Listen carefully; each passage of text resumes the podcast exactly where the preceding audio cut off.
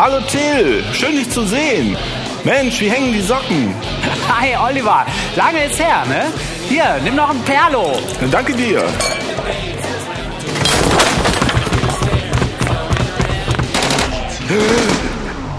Achtung, hier spricht die säkulare Arbeitsgruppe der CDU. Hä? Was? Wir möchten alle Opfer darauf hinweisen, dass wir keine christliche Politik betreiben. Nein, wir machen Politik nach christlichem Menschenbild. Hä? Was? Ähm, entschuldigen Sie bitte. Ja? Sie tragen einen Umhang mit einem Kreuz auf der Schulter, eine Gürtelschnalle mit dem Text Gott mit uns und ein Stirnband God, Guns and Guitars.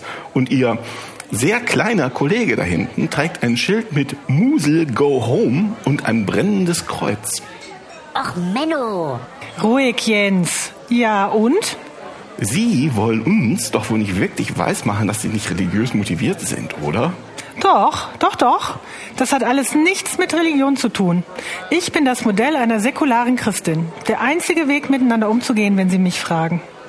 Aber was soll das dann alles? Was meinen Sie das alles?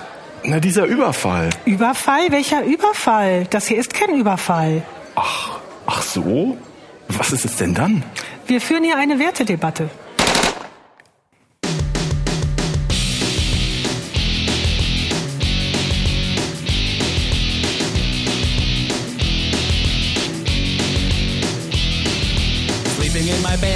Herzlich willkommen, liebe Hörerinnen und Hörer, zu Man glaubt es nicht, unserem Podcast zu Religion und anderer Esoterik über gesellschaftliche und politische Themen aus atheistischer und humanistischer Sicht.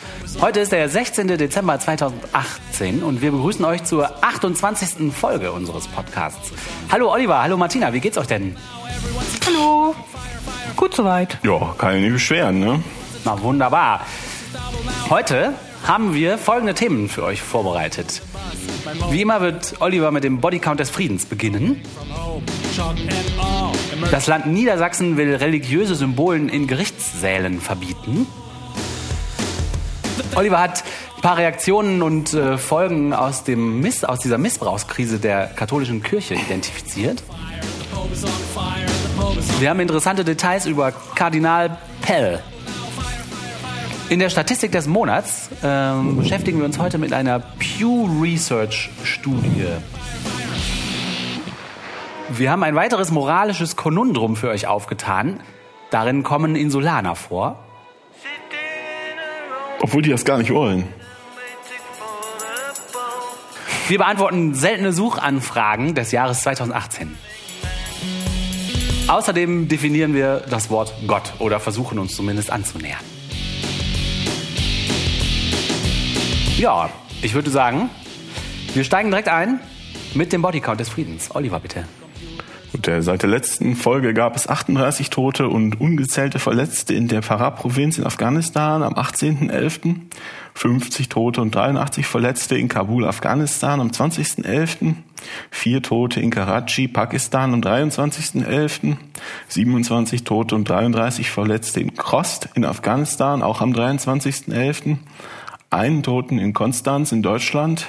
Da war allerdings der Prozess am, 12, am 4.12., die Tat war schon im Sommer, habe ich allerdings vorher noch nicht von gehört.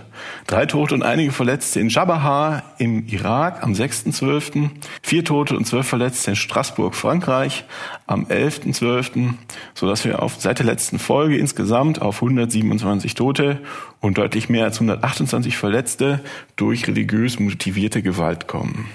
Wir hatten schon mal mehr, wir hatten aber auch schon mal weniger, ne? Also anscheinend. Entweder es ist jetzt wieder mehr aufgetreten oder die äh, Medien haben wieder mehr Interesse daran, darüber zu berichten. Vielleicht Ja. ist es auch eine Mischung. Vielen Dank für die Zahlen. Das Land Niedersachsen will religiöse Symbole in den Gerichtssälen verbieten. Ja, das ist eigentlich zum Lachen. Also wir haben da ja schon öfter mal drüber berichtet. Ich persönlich finde das ja immer noch ziemlich ärgerlich, wenn man dann so ähm, unterm Kreuz wegen Falschparkens verurteilt wird, im, im Namen des Herrn. Ähm, das Land Niedersachsen hat jetzt gesagt, es will was machen. Es will nämlich religiöse Symbole im Gerichten verbieten. Soweit, so gut. Aber wenn man genauer hinguckt, soll das Gesetz Amtsträgern zukünftig untersagen, Kreuze, Kopftücher oder Kippas zu tragen, und bereits vorhandene Kreuze müssen jedoch nicht entfernt werden. Ah. Da dürfte es ja das eine oder andere schon geben, ne? In den Gerichtssälen, das eine oder andere Kreuz. Und auf dem Gesetz steht bestimmt drauf, tritt in Kraft dann und dann und alle schnell noch so, ah, schnell noch ein Kreuz dran nageln. Das wäre zumindest möglich. Also sie sagt ganz offen, die Justizministerin in Niedersachsen, sagt jetzt von der CDU, sagt ganz offen, dass Anlass für das Ge- Gesetz seien also muslimische Referendarinnen gewesen, die ihr Kopftuch auch im, Gerichtstra im Gerichtssaal tragen wollten. Ah. Ja, aber das Und konnte man sich schon denken, dass es in die Richtung geht, ne? Genau. so wie das formuliert ist. Bevor die ihr Kopftuch tragen dürfen, machen wir lieber unsere Kreuze ab, aber nicht wirklich. Unter das Verbot sollen auch religiöse Symbole wie Kippas fallen. Ah ja. Ja, die die Meldung ist jetzt eigentlich vorbei. Super. Also Niedersachsen ist ganz schön mutig, würde ich sagen. Ja, und ach so, und das, äh, dann sagt sie noch, äh, das ist ein ganz schönes Zitat, ähm, eine Grundlage im Gesetz vermeidet Diskussionen und Ungleichbehandlung. Ungleichbehandlung. Ja, nee, ist klar. In der Kirche haben offensichtlich einige Menschen nochmal nachgedacht und die Ursache der Missbrauchskrise identifiziert. Das ist wieder schön. Es war exakt, es ist exakt mit Ansage genauso gekommen. Wir haben ja vor zwei Folgen die Studie zum äh, systematischen Vergewaltigung von Kindern in der Kirche ähm, relativ ausführlich besprochen und sind dabei ja auch ähm, auf die Reaktionen eingegangen, die es zu der analogen Studie aus den USA, aus Pennsylvania gab. Das war ja ein paar Monate vorher. Das heißt, da hatten sie dann schon ein bisschen, bisschen länger Zeit gehabt, darüber nachzudenken, ähm, die, die Kirchenmänner in den USA und hatten dann ja im Wesentlichen gesagt, ja, mh, äh, die- man kann da gar nichts zu. Schuld daran sind die Schwulen und die schwulen Netzwerke in der Kirche müssten jetzt ausgemerzt werden. Ist ja mal ein schöner Anlass. Ne? Und dann haben wir uns überlegt, wie lange es wohl dauert, bis sie in Deutschland draufgekommen. So, es stellt sich raus, es dauert zwei Monate, bis sie draufkommen. Da sagt zum Beispiel der Kardinal Ludwig Müller, der von 2012 bis 2017 Präfekt der Glaubenskongregation war.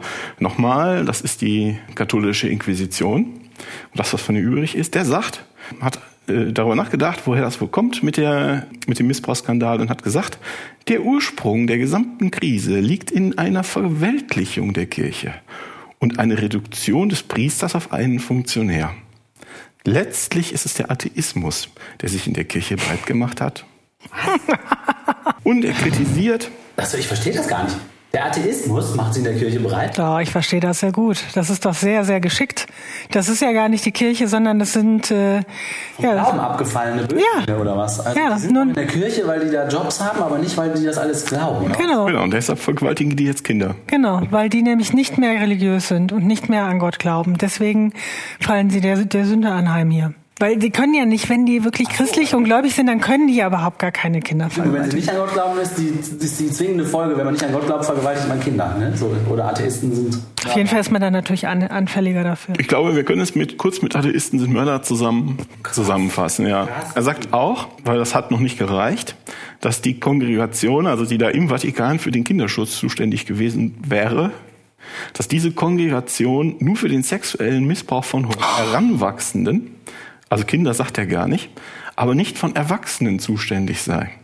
Als ob die Unzucht von Klerikern mit Klerikern oder Laien nicht auch ein schwerer Ver Verstoß gegen den Glauben und die Heiligkeit der Sakramente wäre.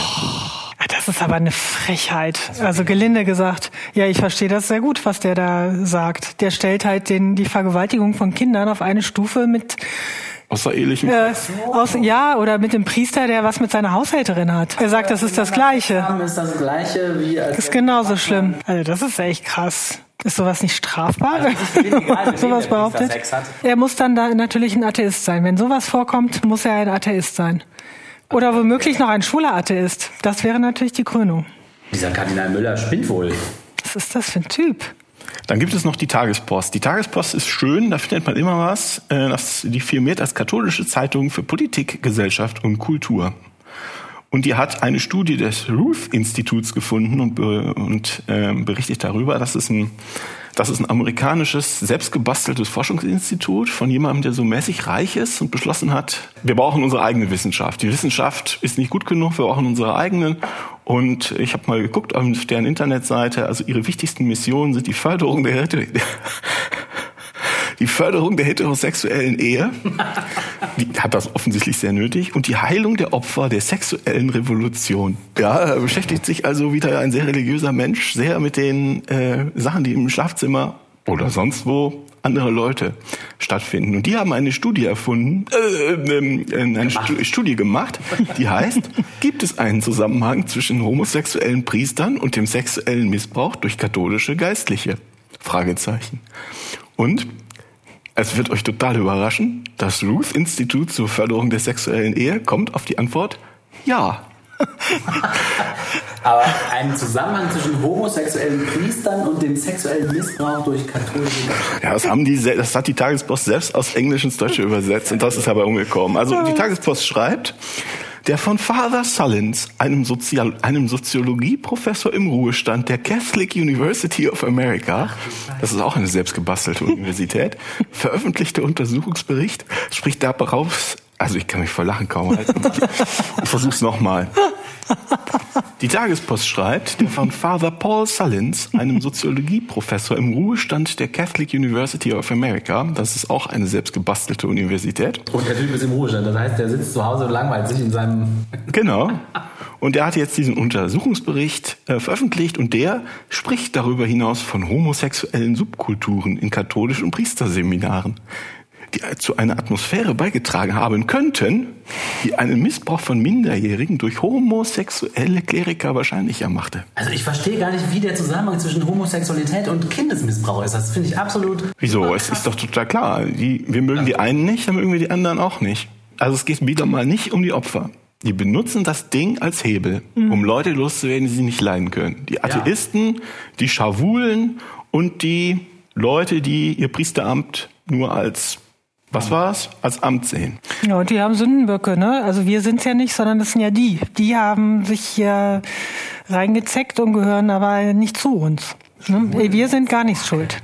So, und dann gibt's noch ein paar Leute, die sich den Mikrofon vor die Nase gehalten wurde. Was sagen Sie denn dazu, was der Herr Kardinal Müller sagte von eben? Da gibt's zum Beispiel den Kurienkardinal Brandmüller. No relation, I assume. Walter Brandmüller sagt, mit der Betonung einer innerkirchlichen Verbindung zwischen Homosexualität und sexuellem Missbrauch hat Müller nur die Fakten zitiert. Also, Frage, warum regt ihr euch alle so auf?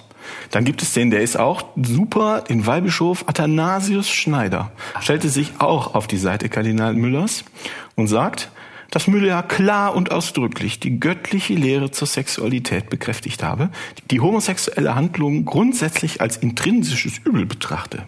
Wenn Geistliche diese göttliche Wahrheit betonen, sei dies ein Ausdruck der Barmherzigkeit gegenüber den Gläubigen und den fehlgeleiteten Seelen. Barmherzig ist es also, wenn man sagt, Schwule vergewaltigen zwingend Kinder. Es war ja auch barmherzig, Hexen umzubringen. Stimmt, die hat man auch nur befreit von ihrem Leid. Und Ungläubige, und Andersgläubige. Aber in welchem Jahrhundert leben wir da, ne? Das ist echt... Und dann gibt's noch den Schweizer Weihbischof aus Chur, Marian Eleganti. Eleganti? Ich weiß, einen tollen, einen tollen Namen. Marian Eleganti sagt. Halt ein Künstlername. Kann ich mir vorstellen.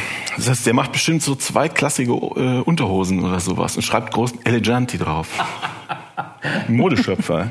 In der heutigen Debattenkultur, sagt er, sei es brandgefährlich, abweichende und nicht mehrheitsfähige Ansichten zu äußern, beziehungsweise auch die Wahrheit auszusprechen die viele denken, aber nicht mehr sagen, weil sie die Konsequenzen fürchten. Oh, das ist ein elaboriertes Man. Ihr würdet ja wohl noch mal sagen dürfen. Hm. Ja, so ein elegantes, elegantis. Ja, der Name kommt nicht von ungefähr.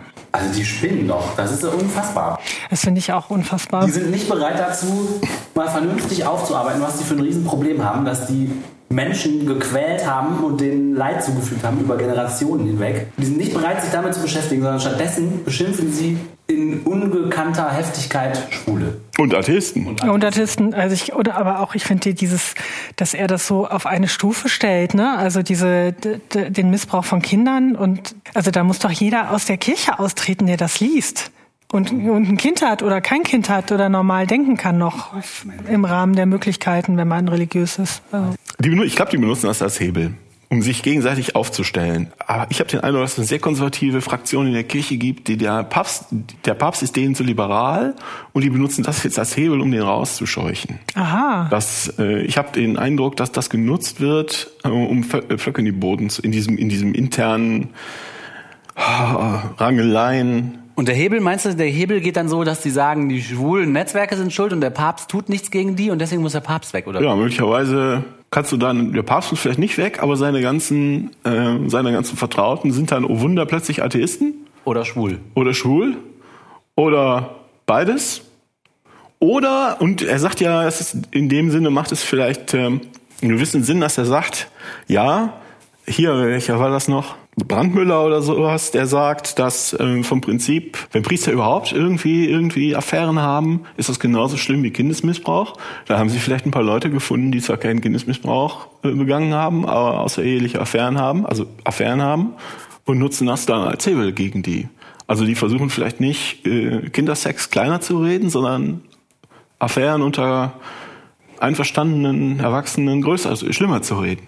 Aber es ist schon verrückt, mit wie viel Energie die aufwenden, um das. Ja, die machen das ohne jeden, ähm, ohne jedes Skrupel, benutzen die die Tausenden von Opfer. Genau, die benutzen die Tausende von Opfern und die lenken auch so komplett von dem eigentlichen Problem ab und beschäftigen sich überhaupt nicht damit, das mal irgendwie zu lösen.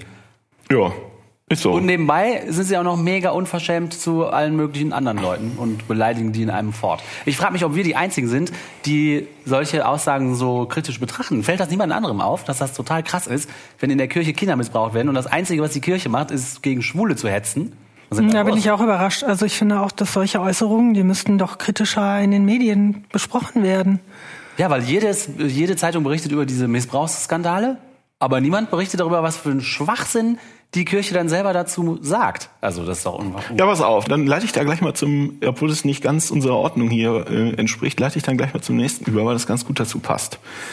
Da ist ja der Kardinal George Pell ist jetzt ja schuldig gesprochen worden, wegen, so vermuten wir, Kindersex in mehreren Fällen. Ne?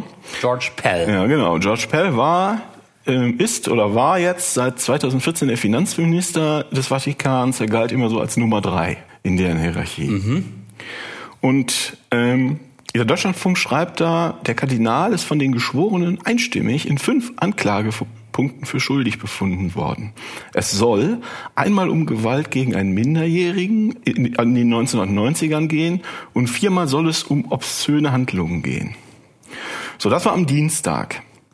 Am Mittwoch gab dann der Vatikan bekannt, dass der Papst äh, Pell wegen seines hohen Alters bereits im Oktober von seinen Pflichten im Kardinalsrat entbunden habe. Und ähm, das, die machen das so, dass die Geschworenen zuerst den Mann oder die Person für schuldig oder nicht schuldig äh, erklären und dann denken sie nochmal drüber nach, wie hoch das Strafmaß sein soll. Das soll am 4. Februar verkündet werden. So, und das Interessante ist jetzt eigentlich, warum soll es da um Gewalt, warum soll es um obszöne Handlungen gehen? Es ist offensichtlich so, dass die Medien darüber nicht berichten dürfen. Es gibt ein strafrechtlich bewährtes Verbot, das heißt Suppression Order in Australien. Ach. Das Gericht hat also im August jetzt äh, eine strikte Mediensperre ähm, verhängt äh, mit, der, mit der Begründung, dass die Beeinflussung der Gefor- Ge Geschworenen verhindert werden soll. Aber das ist ein weltliches Gericht, ja? Also ein, Genau. aha. Also, warum berichtet niemand drüber? Weil, Dürfen sie es nicht? weil man es nicht darf. Aber das wird irgendwann aufgehoben dann, also wenn das Urteil dann gefällt ist. Genau. Das Strafmaß. Dann ist das aber auch schon ein halbes Jahr alt. Ja, und dann stimmt. interessiert es keinen mehr. Ja, ist richtig. So, was das für eine Saftnase ist, ich habe mal in der Wikipedia geguckt zu George Pell. Da lese ich mal ein paar Sätze vor. Im Jahr 2008 warfen mehrere Opfer sexuellen Missbrauchs dem Kardinal vor, ihre Fälle vertuscht zu haben. Pell richtete selbst eine Kommission zur Überprüfung der gegen ihn erhobenen Vorwürfe ein. Also der hat keine Kommission eingerichtet, um die Missbräuche äh, zu beleuchten, sondern um die gegen ihn erhobenen Vorwürfe zu überprüfen. Aha. Im Mai 2015 bezeichnete ein Mitglied der päpstlichen Kinderschutzkommission Pell als unhaltbar für den Vatikan und machte sich die Beschuldigungen der Missbrauchsopfer zu eigen. Er, nannte den, er bezeichnete den Kardinal als kalt, hartherzig und fast soziopathisch und legte dem Papst nahe, Pell aus seinen Ämtern zu entfernen. Pell drohte juristische Schritte an. Der Vatikansprecher nahm Pell gegen die Vorwürfe in Schutz und sagt, Nachforschungen anzustellen und Urteile zu einzelnen Fällen abzugeben, sei nicht Aufgabe der Kinderschutzkommission. Hä, was ist denn dann Aufgabe der Kinderschutzkommission? Also der nimmt er in den Schutz und sagt nicht, nein, der hat es nicht getan, sondern egal, ob er es getan hat oder nicht, es ist nicht unsere Sache. Wir dürfen uns nicht damit beschäftigen. Ist also, was ist denn da los? Was sind das denn für Menschen? Warum macht denn das Gericht dann da so mit? Also das ist offensichtlich eine australische Sache, Spezialität, dass sie das ab und zu machen. Das ist bei, Sach bei äh, Fällen, die strafrechtlich so interessant sind, was weiß ich, bei einem, ich sag mal, bei einem Attentat oder bei einem ganz spektakulären Postraub oder was auch immer, die sich da ausdenken, äh, dass sie versuchen wollen, sie, sie sagen, sie können keine, wenn die Medien darüber berichten, können sie keine Geschworenen finden, die darüber urteilen können, ohne vorher schon ein Urteil gebildet zu haben. Das gibt's doch in den USA auch, oder nicht? Gibt's da nicht auch sowas? Aber da müsste man das aber bei jedem Gerichtsverfahren so machen. Aber in den USA werden die Geschworenen dann wegge... Also die dürfen dann nicht mehr aus dem Zimmer raus oder irgendwie sowas. Auf jeden Fall hat es in diesem Fall die bedauerliche, den bedauerlichen Effekt, dass über diesen fetten Skandal, ich meine, das ist, äh, wenn das Nummer drei der Weltkirche ist, äh, dann ist das ja nicht irgendjemand. Ne? Nee. Ähm, Das hat politische Dimensionen, über sowas sollte man reden können. Und dass wir jetzt in Deutschland nur sehr vereinzelt kleinere News-Outlets darüber berichten und in der englischsprachigen Welt eigentlich gar nicht, das ist schon merkwürdig. Ja. Also das, ähm, mu- muss das denn sein? Das ist, äh, ich wittere da keine Verschwörung oder was, aber das ist halt total praktisch. Der Papst wusste das offensichtlich und hat den Mann gerade rechtzeitig aus dem Verkehr gezogen. Ja, ja, so sieht es Also aus. der Papst hat das mitgekriegt, was da passiert ist. Wenn er am, am, am Dienstag das Urteil war und niemand darf darüber berichten und am Mittwoch sagt der Vatikan, das war, war der war überhaupt, den kennen wir eigentlich gar nicht. Der, der ist Der arbeitet war nicht mehr bloß zufällig hier. Das ist aber auch ein geiles Argument. ne? Ja, nee, wir haben den ja vor ein paar Wochen schon entlassen. Dann brauchen wir uns nicht damit zu beschäftigen. So dass der trotzdem irgendwie voll das Verbrechen begangen hat, ist dann auch gar nicht mehr wichtig. Ne? Hauptsache, der arbeitet jetzt nicht mehr für uns. Ja, und er hat ja offensichtlich hier schon seit mindestens zehn oder elf Jahren ähm, eine, eine Vorgeschichte, die auch bekannt ist. Also, Das hat ja auch keinen interessiert. Das funktioniert nur, weil die so mächtig sind. Ja, und die Es Leute, ist dennoch, also es ist dennoch, also das, Und- und diese es- Aussagen sind ja, Das also interessiert diese ja krass. keinen. Ja, das ist halt das interessiert ja Krasse. keinen. Die treten ja nicht aus. Die treten nicht aus. Die Das treten ist das aus, Krasse. wenn der, wie heißt der noch, Thebats von Elst sich eine goldene Badewanne kauft, dann sagen sie, äh, Skandal. das ist ja mein Geld, die goldene Badewanne, aber was hast du mal gesagt, Till, was er da in der Badewanne macht mit den Kindern, das interessiert ihn nicht. Nee. Das ist den Katholiken egal. Also das hört auf, eine Verantwortung der Kirche zu sein. Ne? Das fängt an, eine Verantwortung der Katholiken zu sein. Der Leute, die hier auf der Straße rumlaufen und sagen, oh, ich mache da weiter mit. Die werden immer mehr, je mehr darüber bekannt wird, Mhm. desto mehr werden die schuldig. Desto mehr Verantwortung trägst du, klar.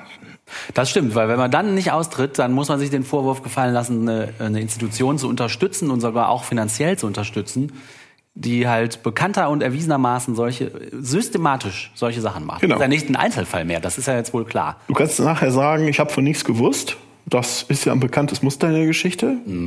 Ja, aber ich finde schon diese Aussagen, wenn das, wenn das jemand, also jemand Weltliches machen würde, ein Politiker oder so, würde da diesen Vergleich ziehen von ne, äh, Missbrauch an Kindern oder es waren die Homosexuellen und so.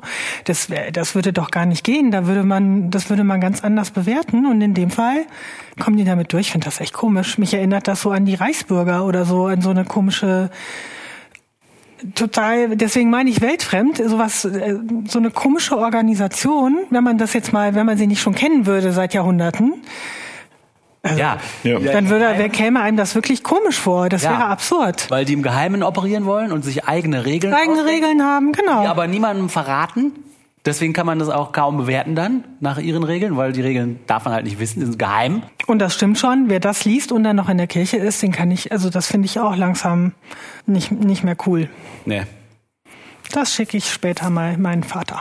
Mal gucken, was der dazu Ah ja, sagt. super, super Idee, finde ich gut. Die Martina hat sich äh, mit gewissen Insulanern beschäftigt. Erzähl mal bitte. Ja, hier ist eine Person, die äh, Oliver eigentlich noch zum Bodycount des Friedens, glaube ich, dazugehören würde, weil ein junger Mann ist auch gestorben aufgrund seines Glaubens, allerdings äh, freiwillig, weil er wollte als Missionar äh, sich ähm, einer Insel nähern auf den Adamanen. Da gibt es die Sentinelesen, die äh, ganz abgeschottet leben auf dieser Insel und äh, keinen Kontakt mit der Außenwelt haben wollen. Es gab aber einen jungen Missionar aus den USA, der sich gerne äh, um diese armen Menschen kümmern wollte, die da auf der Insel leben. Ein guter Mensch. Ja, Ja. Der letzte, der letzte, wie gesagt, das Stronghold, was heißt denn das? Ähm, Die letzte Bastion. Die letzte Bastion Satans, hat er, Hat er in gesagt? Dieses Tagebuch geschrieben. Genau, die ja. Version Satans. Genau. Ja, es gibt, es ist ja, es ist ja erstaunlich. Es gibt ja noch, es gibt tatsächlich ja ganz viele äh, Gemeinschaften, die keinen Kontakt haben zur sogenannten Zivilisation oder zur globalisierten Welt. Ich glaube, ich habe mal nachgelesen. Ich glaube, es gibt noch über 100 kleine äh, Gruppen. Die meisten leben in halt in Brasilien. Und dass man aber jetzt wirklich sagen kann, diese, die wohnen auf einer eben auf einer Insel, North Sentinel, wollen keinen Kontakt leben seit Jahrhunderten schon abgeschottet äh, und haben auch ähm, das Recht dazu, die Leute halt abzuwehren, die sich ihrer Insel nähern. Also es gehört, das gehört zu Indien, die Ah ja, Insel. wollte ich gerade fragen, zu Indien. Indien mh, gehört zu Indien, obwohl das Ganze, ich glaube, näher an Thailand dran liegt, aber gehört zu Indien. Äh, Und man darf sich dieser Insel äh, nicht näher als fünf Kilometer nähern. Das ist so, da gibt es halt ein Gesetz. Und dieser Missionar hat äh, irgendwelche Fischer. Ja, ist ganz interessant, ne, dass die doch, also so, das ist schon fast zynisch, dass man so denkt. Aber ich habe auch gedacht, dass, dass die so gesch- geschützt werden oder dass die überhaupt diese Rechte haben. Da war ich schon äh, beeindruckt, ja, dass, hätte ich dass äh, dass so ist. Sonderstati gibt. Ja. Ja interessant. Ja, und dieser äh, junge Mann hat sich aber nicht abhalten lassen, hat äh, Fischer bestochen, die ihn dann in die Nähe gebracht haben. Ach, der hat die bestochen. Ja, weil die auch, äh, die machen, machten sich damit ja auch strafbar, was sie, dass sie äh, sind auch tatsächlich äh, angeklagt worden dafür, die ihm da geholfen haben, dass er da in die Nähe kam. Und er hat dann äh, mehrmals äh, versucht, da an Land zu gehen. Einmal recht kurios hat ihm dann wohl auch einer in die Bibel geschossen, aber auch das hat ihn nicht. Äh, Die Bibel geschossen. Äh, ja, die können, können wahrscheinlich ziemlich gut schießen, ne? Das ist ja was, was, was die Wahrscheinlich das, was die können. was die können. Und wir können bestimmt noch mehr Sachen, aber das können sie mit Sicherheit gut. Also Warnschuss in die Bibel, aber das hat ihn nichts abgehalten. Und dann haben sie ihn nachher, äh, als er dann wirklich an Land gegangen ist, haben sie ihn dann leider niedergeschossen. Totgeschossen. Totgeschossen, genau. Mit Aber- Ankündigung und mit Ansage. Genau, mit Ansage, aber er ist auch mit Ansage gestorben, weil er als Märtyrer Sterben wollte, ja. sterben wollte, ja. Oder das zumindest in Kauf genommen hat. Ja, ich gut. glaube, er ist dreimal, da, drei Tage, drei aufeinanderfolgenden Tagen dahin gepaddelt mit einem Boot. Das erste Mal haben sie das Boot kaputt gemacht, das zweite Mal haben sie ihm auf, den, auf die Bibel geschossen und beim dritten Mal haben sie totgeschossen. Also, es gab, gibt, gibt wohl auch ein Tagebuch, wo er auch, Mhm. äh, das, äh, liebe Eltern, es tut mir leid und sowas. Äh, Die Chancen sind gut, dass ich nicht zurückkomme. Ich habe das jetzt nicht vor mir, Mhm. aber das war so ein bisschen so. Er hatte halt, sah sich halt, also äh, dringend motiviert, hier was gegen den Einfluss Satans auf dieser Insel zu tun. Also ich muss sagen, mein. Mitleid hält sich stark in Grenzen. ist das jetzt gemein? Ja, nee, äh, es ist ja, wie soll ich sagen? Also es ist halt traurig für den jungen Mann, der aufgrund einer solchen Verblendung äh, religiös äh, da jetzt verstorben ist. also Leben wegwirft, ne? oder wirklich, weil er daran jetzt geglaubt hat, dass er da auch was Gutes macht und dann ich keine Ahnung, wie der da psychologisch noch motiviert war, aber dass man für sowas dann da sterben muss, das ist ja total überflüssig. Ja, danke, Unnötig. Ja. Stimmt, es wäre ein zusätzlich, eigentlich ist er aus äh, Auch Opfer der Religion. Äh, ein Opfer, genau. Der ist sein eigenes Opfer, ne? Ja, es ist aber so ähnlich wie, ich weiß es nicht, es ist so ähnlich wie diese ganz jungen Selbstmordattentäter, die, äh, ich finde, das sind auch Opfer. Wenn die, die sind so jung und die werden da ja auch irgendwie rein, rein manipuliert. Das ist ja nicht, das sind ja keine Ja, das stimmt. bösen Menschen, sondern ich finde, das sind auch Opfer. Das sind, das sind doch gerade die Opfer, Die wenn denen, ja, wenn denen versprochen wird, hier, wenn du da missionierst oder wenn du sogar dafür stirbst, dann wirst du, dann wirst du besonders toll im Himmel aufgenommen. Oder die Geschichte mit diesen Ex-Jungfrauen, die die dann immer angeblich bekommen und so. Ja, das ist so eine Verführung, die die Religion ausübt und Ja. der, der irgendwie, wo die dann nicht standhalten können und dann sind das Opfer davon, ne? Ja. Ja, also das finde ich, das finde ich total. Die gehören schon dazu auch. Jedenfalls hat sich aber das Volk äh, erfolgreich gewehrt. Das finde ich gut. Traurig, dass der jetzt sterben musste. Er hätte beidrehen sollen, nachdem die Bibel Schaden genommen hat. Auf jeden Fall. Aber dass die sich so so durchsetzen, dann ist die Polizei ist wohl mal gucken gegangen, so ein bisschen näher rangepaddelt, sah den da wohl so oder dass sie da irgendwas verscharrt hatten am Strand, haben wieder abgedreht und das war's halt. Ne? Und jetzt werden die Fischer halt verklagt, die ihn da hingebracht haben. Aber die Sentinelesen bleiben unbehelligt. Hoffentlich hat er den Fischern genug Geld gegeben, dass sie die Prozesskosten jetzt bezahlen können, weil sonst müssen die auch noch darunter leiden, unter diesem Schwachkopf. Man kann eine Analogie ziehen, äh, dass du nämlich, was weiß ich, eine befestigte Grenze zwischen zwei Staaten hast, die nicht so besonders gut miteinander klarkommen, sagen wir die innerdeutsche Grenze von damals. Und du nimmst jetzt die Bibel in die Hand, hältst sie über dem Kopf und läufst schreiend auf die Grenze zu. Ja, dumme Idee. Das ist halt eine dumme Idee. Da kann man auch irgendwann den Grenzern, gut, das ist vielleicht, was weiß ich, vielleicht kein schönes Regime oder sowas, aber ich meine, äh, Ja, es ist halt mit Ansage, ne? es ist mit Ansage. Dass der Schießbefehl an der Mauer galt, ist halt scheiße, aber wenn man das weiß, dann rennt man halt nicht da lang. ja. Ja, das- ich weiß überhaupt nicht, was ich dazu sagen soll. Also das ist, äh, gewisse Absurdität ist dabei. Wie finden wir das denn, dass diese Leute da ganz allein auf ihrer Insel leben und dass es ein Kontaktverbot gibt? Ja, die wollen ja kein, die wollen ja keinen Kontakt. Ich kann das nicht nachvollziehen, aber wenn die das entscheiden, wenn das deren Entscheidung ist, also ich, das sind halt Erwachsene, die das entschieden haben. Ne? Man weiß nicht, was Ja, die hatten mal, ja, die, das gut tut. Also die hatten ja mal Kontakt. Also die, die Geschichte dazu ist, dass die mal Kontakt hatten. Das ist nicht so, dass die immer abgeschottet waren. Also die waren auf dieser Insel, aber hatten dann mal Kontakt. Und dann sind da auch welche mitgenommen worden, um sie so vorzuzeigen. Ich nehme an, in so zirkusartigen Dingern oder so. Also so eine Familie wurde mitgenommen. Die sind dann ziemlich schnell äh, dahin gesiegt, weil die das ja nicht so gut können ne, mit den Krankheiten. Das kennt man ja, dieses Problem. das ist krass. Ja, und dann haben aber, das war halt eine, wohl eine Familie, die Kinder haben überlebt und dann so, oh, jetzt sind ja eure, ich weiß es nicht mehr genau, Eltern und Großeltern, die sind jetzt gestorben, das ist ja jetzt blöd. Hier habt ihr ganz viele Geschenke, geht mal wieder zurück auf ihre Insel. Da sind diese Kinder zurück auf die Insel, woraufhin, ich glaube, drei Viertel der Leute dann auch diese Krankheiten bekommen hat auf der Insel und fast alle gestorben sind. Und seitdem haben die keinen Bock mehr, dass irgendjemand auf ihre Insel kommt. Irgendwie nachvollziehbar, muss Ja. ich sagen. Also, Nachvollziehbar auf jeden Fall. Ob man heutzutage das vielleicht nochmal überdenken sollte und gucken, ob man sich langsam wieder annähert, aber Na gut, das mit dem medizinischen, also dass es keine Immunitäten gegen absurde Krankheiten, Volkskrankheiten gibt, die wir hier einfach so wegstecken, ist ja ein sehr gutes Argument. Also auf der, da kannst du sagen, ja, wir kommen euch besuchen, aber dann sterbt ihr halt. Also dann sollten wir euch nicht besuchen. ja, das Was, was schon. ich aber schwierig finde, ist, dass sie halt, wenn das nur Erwachsene sind, ist genau wie du sagst, ist das deren Entscheidung, aber die entscheiden das für ihre Kinder mit, die ja noch klein sind vielleicht und sagen, nein, ähm, du kannst die Segnungen der Zivilisation nicht mitkriegen, du bleibst hier. Das ist wie bei den Amish. Sollen die Amish machen, was sie wollen, aber dass sie dann die Kinder so erziehen, dass sie da auch nicht sich befreien können, das ist halt krass, ne? Die, Ja, ich finde das nicht, ähm, ähm, aber ich finde das grundsätzlich ein bisschen schwierig, wenn da die Leute für ihre Kinder entscheiden. Ja, aber du kannst ja, aber du- das weißt du ja gar nicht, wie die die erziehen. Das Nee, kann ja auch sein, nicht. du kannst ja auch sein, es kann ja auch sein, dass die sagen, so, wir, wir wollen jetzt, dass keiner von denen hier hinkommt, aber wenn ihr mal, das weiß man ja nicht, wenn ihr mal größer seid, könnt ihr gerne ein Boot nehmen und dahin fahren, wenn ihr da Bock drauf habt. Das, das weißt Ja, du ja gar nicht, wie die die da jetzt erziehen. So. Ja, guter Punkt. Aber das ist eine schwierige Frage, weil wenn du den Leben lang beibringst, das sind die bösen anderen, da darf man nicht hin und dann sagen die, ja, jetzt bist du 18, du hast die freie Wahl. Aber das weißt Aber du nicht. Haben, nee, das weiß ich nicht, das stimmt. Das aber, weißt du nicht. Ja, Die, wenn die, das weißt du ja, also du weißt es nicht. Ich finde das äh, schwierig, das äh, zu beurteilen. Ja, richtig. Man weiß auch nicht, ob die, ob das jetzt so toll ist, wie wir da äh, auf. Also du mit den Kindern hier gibst du ja auch eine gewisse Lebenswelt vor. Die haben auch nicht jede Möglichkeit. ja, ja, genau, aus dem Gedanken geboren. Also es ist alleine schon, ob einer in, äh, in Chorweiler geboren wird oder weiß ich nicht, oder in Neukölln.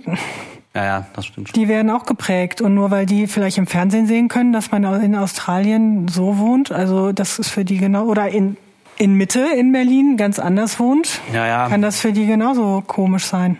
Also ich finde es schwierig, da mir ein Urteil drüber zu bilden. Ich glaube nicht, dass, ich glaube, die müssen nicht gerettet werden. Durch die Zivilisation. Offensichtlich kann man die, die sogenannte Zivilisation. Ich finde es auch schwierig. Ich stimme äh, vorsichtig zu.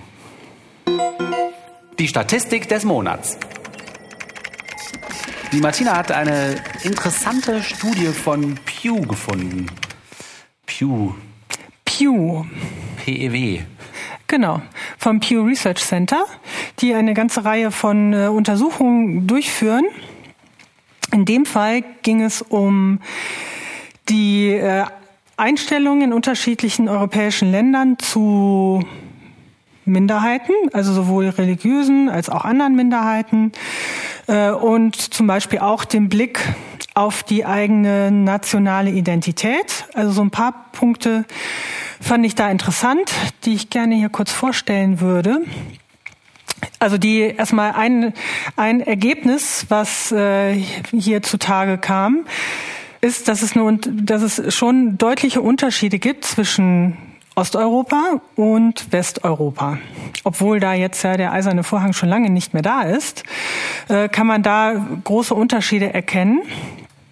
Und ich würde mal zusammenfassen, vor allen Dingen, wenn es darum geht, wie äh, ja, die nennen das hier den gewissen Nationalchauvinismus, also wenn es um die nationale Identität geht. Also wie gut finde ich, wie, wie gut finde ich mein Land, einfach nur weil es mein Land ist. Mhm. Also sind wir irgendwie kulturell äh, überlegen.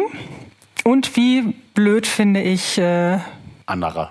Andere, genau, so könnte man es einfach Weil sie nicht mein Land sind. Weil sie nicht aus meinem Land sind und mhm. irgendwie anders sind. Also zum Beispiel schwul oder womöglich Muslime oder gar Juden. Ne? Findet man alles etwas weniger gut. Und in Osteuropa ist es so? Ja, in Osteuropa, ich finde es ganz interessant. Also so ein paar Zahlen. Äh, also die, die Forscher von Pew haben zum Beispiel gefragt, wie groß ist die Bereitschaft, einen Muslim als Teil der Familie anzuerkennen? Also Sohn, Tochter, Onkel, Schwester heiratet einen Muslim. Findet man das gut oder findet man das nicht so gut? Wer da besonders tolerant ist und Muslime ähm, gerne in der Familie aufnehmen möchte, das sind die Norweger. 82 Prozent ah. sagen, ja, das ist gar kein Problem. Ob Muslim oder Christ oder Atheist, ist uns doch egal. Schweden kurz dahinter und dann die Finnen mit 66 Prozent. Wie genau war die Frage denn gestellt? Also ich glaube, ähm, ich glaube, die Frage war nämlich nicht, finde ich gut oder nicht so gut, sondern ich bin bereit, einen Muslim als Familienmitglied zu akzeptieren. Ah. Das ist ja viel eine viel striktere Frage. Als Teil, also die, ich bin bereit, einen Muslim als Teil der Familie anzuerkennen, etwa durch Heirat. So. Genau, das heißt ja nicht, dass ich das super okay. finde, das ist mal die Ja, okay, okay, ich akzeptiere das. Ich akzeptiere das ist ja was viel grundlegenderes. Ja. ja denn, denn die Leute, ja, die Nein sagen, nee, das ja, ist doch interessant. Die Leute, die Nein sagen, sagen, der kommt mir nicht ins Haus. Punkt. Mhm. Ja. Es ist das viel ist weniger. Die, also ja, hm, es ist nicht so, ja, finde ich super, sondern ist auch nicht mal an mir, ist, doch, ist mir doch egal. Mhm. Das ist ein, ich kann das total scheiße finden, aber ich bin trotzdem bereit, meine Tochter und ihren neuen Mann nicht aus dem Haus zu werfen. Ja, mhm. genau, so ist das. Ne? Mhm. So, und das, die, dafür sind, finde ich, die Zahlen erschreckend gering. Unter anderem auch in Deutschland. Ja, finde ich auch. Und eigentlich überall, bis auf meinetwegen in den Niederlanden und Dänemark, wo ja. die also in den nordischen Staaten, wie auch immer man die definiert. Ja, die sind ganz gut. Und dann hier Niederländer 88 Prozent, Belgier 77 Prozent. Spanier und Franzosen sind auch nicht so schlecht. Und die, aber klar, ne, es sind hier bei den Franzosen 66 Prozent, etwas knapp über die Hälfte, ne? Also so richtig ja, und offen Drittel, ist man da das heißt, nicht. Ein Drittel sagt, der kommt mir nicht ins Haus. Ja. Oder die kommt mir nicht ins Haus. In Deutschland sind es 55 Prozent. Boah, ja, stimmt. Die jemanden da anerkennen würden, aber im Grunde ist es so, ja. Also, nee, Muslim. 55 Prozent ist echt nicht. nicht viel. Nee, das ist nicht viel. So, jetzt gehen wir ja weiter. Wir wollten ja äh, gucken, wie ist hier der Unterschied zwischen Osten und Westen auch, obwohl die Zahlen an sich auch schon sehr interessant sind. Also es, ich würde auch sagen, hier gibt es eine große ähm, Islamfeindlichkeit oder Muslimfeindlichkeit. Ne? Also das scheinen wirklich die zu sein, die man nicht so gerne in der Familie haben möchte. Was ist denn das mit der Jorden? Gibt's auch was? An, ja, gibt's auch. Kommen wir gleich noch okay. zu. Ich sage mal gerade, dass hier äh, die die werden aber äh, stärker akzeptiert. Aber gucken wir gleich noch mal drauf. Ähm, jetzt im Osten, in der östlichen Nachbarschaft nimmt die Bereitschaft äh, deutlich ab, Muslime anzuerkennen. Also ein Drittel der Polen können sich das vorstellen, äh, nur ein Fünftel der Ungarn, bei den Tschechen nur ein gutes Zehntel, zwölf Prozent können sich das vorstellen. Die Tschechen sind, äh, ein guter Freund von mir wohnt in Tschechien und er sagt, die Tschechen sind unheimlich äh, fremdenfeindlich. Sehr heftig. Ja, sehr, sehr, sehr. Was ist das denn passiert? Das war doch früher nicht so. Interessant. Ja, wie ist das passiert? Das ist jetzt, äh, das fand ich auch einen interessanten Zusammenhang. Übrigens, wenn es wieder noch weiter in den Osten geht, wird das ändern sich die Zahlen. Also Kroaten 57 Prozent und so weiter. Also das sind irgendwie diese Länder Tschechien, Ungarn, die da wirklich große Vorbehalte scheinbar haben. Wie kommt das? Ich weiß es auch nicht. Also Tschechien gilt als äh, ja als ein Land, das unreligiös ist. So, ja. ne? was aber wohl nicht stimmt. Also da habe ich jetzt auch noch mal nachrecherchiert. Also es gibt da Untersuchungen, dass äh, das in Tschechien ganz und gar nicht so ist, sondern dass äh, sehr viele Leute da schon christlich geprägt sind. Ah ja. Sondern dass es oft darum ging, wie wurde da gefragt äh, bei irgendwelchen Umfragen, ne? wie war da genau die Fragestellung, sind die organisiert in der Kirche und so weiter. Aber das, die nationale Identität, das ist auch was, nachher ist ein Erklärungsansatz vom Pew, warum ist das so in diesen Ländern? Deren Erklärung dafür ist, dass die nationale Identität sehr stark über Religion definiert wird. Also das heißt für die, die dann auch nachher, ich meine, das sind die Länder, sind nicht die, die dann wirklich sagen, unsere unsere Kultur ist die überlegene. Das sind nicht die Tschechen. Das sagen in Tschechien Tschechien die Hälfte, glaube ich. Mhm. Also das da gibt es Länder, wo das noch stärker. Aber ich meine, es sind auch die Hälfte. Das muss man halt auch sich mal auf der Zunge zergehen lassen. Ja die identifizieren sich oder die definieren sich sehr stark über ihren Glauben und der ist irgendwie christlich geprägt. Könnte ein Erklärungsansatz sein. Ein Erklärungsansatz von mir wäre auch noch, die kennen einfach keine Muslime. Da sind in dem Land sind keine Ausländer. Die kennen keine und ja. Finden Sie das erstmal komisch? Vielleicht. Das ist aber jetzt nur von mir gemutmaßt. Mhm. So, aber die sind da recht fremdenfeindlich. Jetzt gucken wir aber mal. Das ist aber doch eine krasse auch Menschenfeindlichkeit. Ja. Also grundsätzlich. Ich eigentlich nur Leute in meine Familie aufnehmen möchte, also bereit bin, die aufzunehmen, ne? wenn jemand die anschleppt, die genauso aussehen wie ich, die sich genauso benehmen wie ich, die auf kein, aus keinem Nachbarland darf kommen dürfen, die keine andere Religion haben dürfen und so weiter. Das ist doch echt menschenfeindlich. Das ist schon sehr beschränkt, ne? Also mir kommt es auch ein bisschen engstirnig vor. Auf jeden Fall. Und daran sind wahrscheinlich die Atheisten. und die Homosexuellen natürlich. Ah. So, gucken wir mal kurz auf die äh, Zahlen, die hier äh, zu den Juden genannt werden. Mhm. Also kann ich mir vorstellen, jüdische Verwandte zum Beispiel durch Heirat zu haben, ne, würde ich die in die Familie aufnehmen. Norwegen 95 Prozent, also mehr als die Muslime, Dänen mit, die Dänen mit 92 Prozent äh, gut dabei, wobei ich mich auch frage, diese 8 Prozent, was haben die denn? Also, na gut. 10% äh, Spinner gibt's immer. Ja, das stimmt. Wo. Na gut, die muss man vielleicht einfach akzeptieren. So, Deutschland, 69 Prozent können sich das vorstellen. Ah. Ja. Also 30 Prozent können sich auf keinen Fall vorstellen, mit einem Juden am Abend, Abendessentisch zu sitzen. Nicht so gerne. Okay. Was haben die Leute denn für ein Problem? Ja, der Jude passt nicht zu uns, der ist unheimlich. Der will ja auch immer so Sachen aufhängen, ne? Aber sowas, nee, ich glaube, sowas sagen die nicht. Die sagen dann eher, nee, das passt nicht, weil die haben so andere Gebräuche und dann wollen die immer das machen und das ist ja auch für den dann ganz fremd, wenn wir christlich beten und so. Ja, ja, gut, das, äh, das sagen die, das meinen die aber nicht. Nachdenken. Das sind die Leute, die sagen, wir wollen, können leider keine Moschee im Stadtviertel haben, weil dann haben wir nicht genug Parkplätze. Ja, ja, genau, die sind das. Denke ich auch. Und wie ist das im Osten? Ja, Fällt das auch ab? Ich guck mal gerade. Also in Bosnien ist die Bereitschaft am geringsten, ist aber auch stark muslimisch geprägt. 37 Prozent würden Juden hier als Familienmitglieder willkommen heißen. Also wenn es jetzt um die Akzeptanz der, äh, der Juden geht, im Grunde sehen wir da ähnliche Länder, die auch da tolerant sind. Also Niederlande, Norwegen sind da weit vorne, Dänemark mit 96, 95, 92 Prozent, also mehr Akzeptanz als, der Muslim, äh, als bei den Muslimen. Wenn man weiter in den Osten guckt, sieht man, auch hier ist die, äh, die Akzeptanz insgesamt geringer, aber die Reihenfolge verändert sich ein bisschen. Zum Beispiel in Tschechien können sich 51 Prozent vorstellen, dass Juden in ihrer Familie aufgenommen werden oder dass sie Juden in die Familie aufnehmen, im Gegensatz zu 12 Prozent Muslime. Okay. Ah ja, also die Tschechen sind den Juden wohler gesonnen als den Muslimen. Irgendwie schon. Die Griechen sagen, zu 31, also nur 31 Prozent würden Muslime akzeptieren, 35 Prozent würden Juden akzeptieren.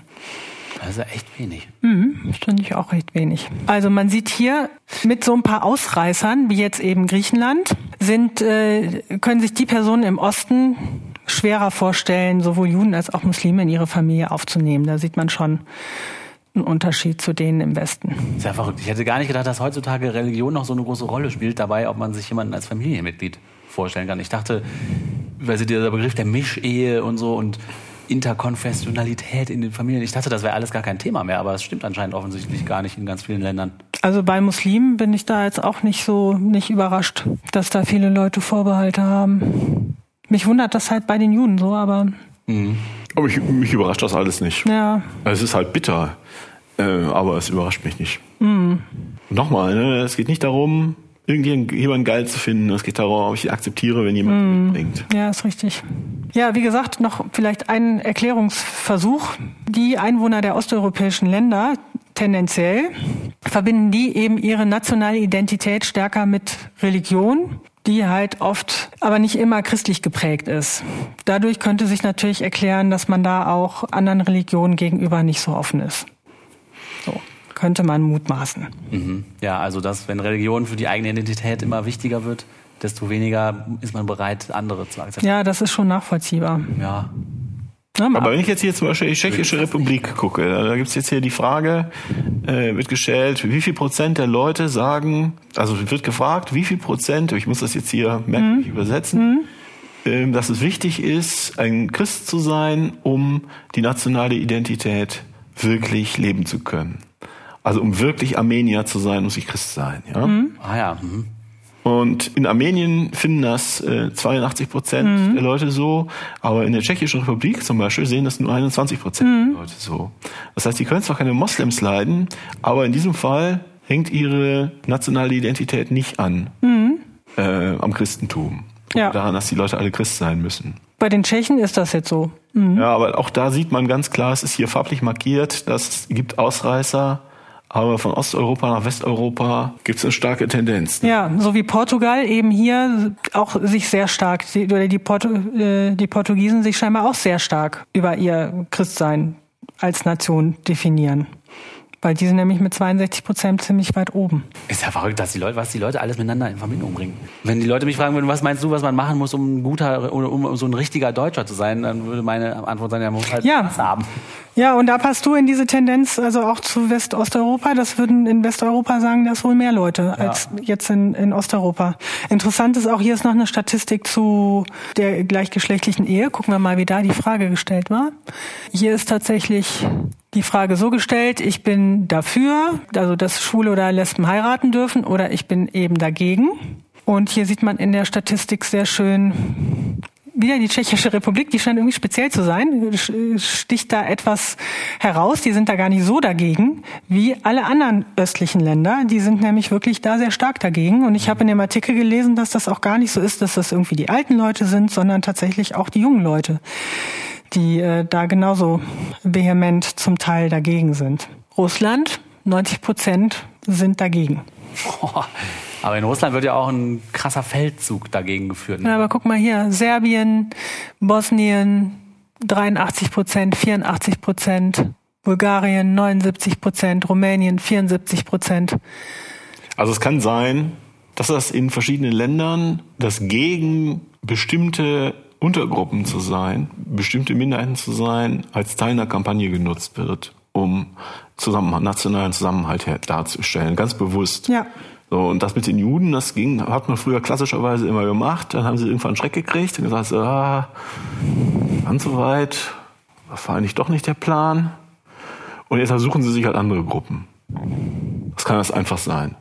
Ja, ich glaube, deswegen wird Sich halt Lesben oder, oder Schwule, die sowieso fies sind und die Moslems sind sowieso ein bisschen anders und haben schwarze Bärte, werden das schon mit geboren, wie wir beim letzten Mal festgestellt haben, dass sie die halt als, als Sündenböcke quasi raussuchen und, und, und um, eine, um eine Gemeinschaft herzustellen, die ja als Sündenböcke darstellen. Das machen, das ist ja auch schon ein Werkzeug, dass man das politische, religiöse Gruppierungen schon seit Jahrtausenden machen. Das funktioniert ja ganz prima. Gerade wenn du vielleicht auch im Land so ein bisschen Schwierigkeiten hast mit deiner politischen Klasse und mit Korruption und mit was weiß ich nicht allem, dann muss ja irgendjemand schuld sein. Weil du selbst kannst es ja nicht sein.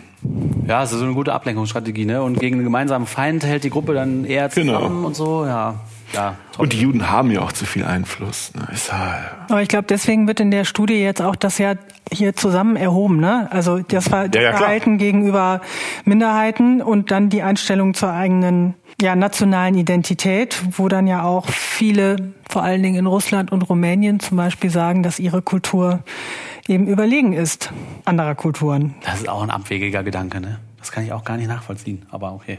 ja, ich glaube, wir, wir verbleiben ratlos, oder? Ja, Ja, auch also Das ist mir sehr fremd alles. Ja, es ist sehr fremd, aber es ist auch echt ein bisschen unheimlich. Ich meine, wenn man mal so die politische, ja, die politische Entwicklung verfolgt, da kann einem eh schon so ein bisschen komisch werden. Und jetzt, also solche Studien untermauern das nochmal.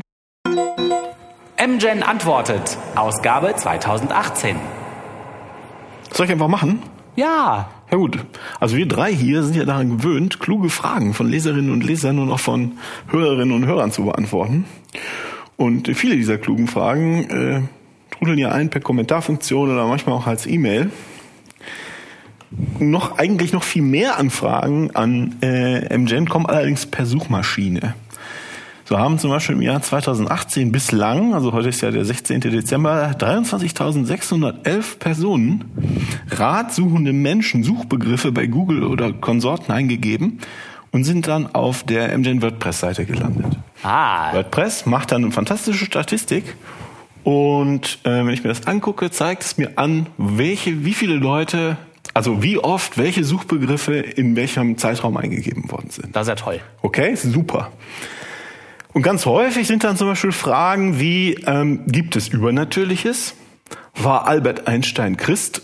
Und ich weiß nicht warum. Wo gibt's Hamsterpornos? ähm, manche Fragen. Google meint also, diese Frage, wo gibt's Hamsterpornos, wird am besten auf der Hemgen äh, WordPress-Seite beantwortet.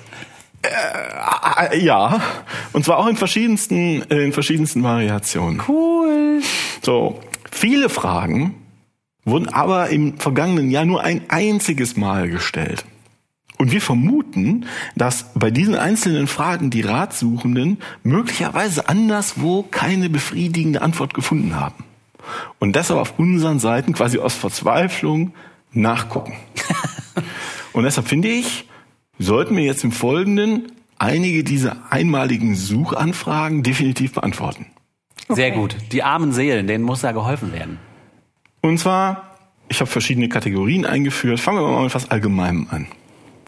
Wie nennt man Menschen, die an etwas glauben, was nicht existiert? Ah, äh, Spinner. Fantasten. Christen,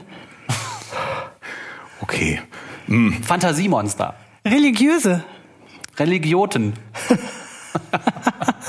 Das ist wahrscheinlich nicht das, was Sie gesucht haben, aber ähm, Träumer. lassen wir vielleicht, das ist doch ganz hübsch. Träumer, das ist aber auch ein bisschen weich gewaschen. Ja, stimmt. Das ist sehr, sehr liebevoll. Wahnsinnige, wahnhaft, wahn, vom Wahn befallene. Befallene. Ah, Na gut. Nächste Frage. Was ist Hyperrealistic Dark Pain? Hyperrealistic Oh. Dark Pain. Das hört sich auf jeden Fall schlimm an. Ich möchte das bitte nicht haben. Also ich habe äh, eine Theorie entwickelt zu dieser Anfrage und zwar glaube ich, dass jemand Hyperrealistic Dark Painting schreiben wollte. Dazu gibt es nämlich zahlreiche, zahlreiche Bilder, wenn man das bei Google eingibt. Ach so. Und er ist aber bei Pain äh, geendet. Oder sie.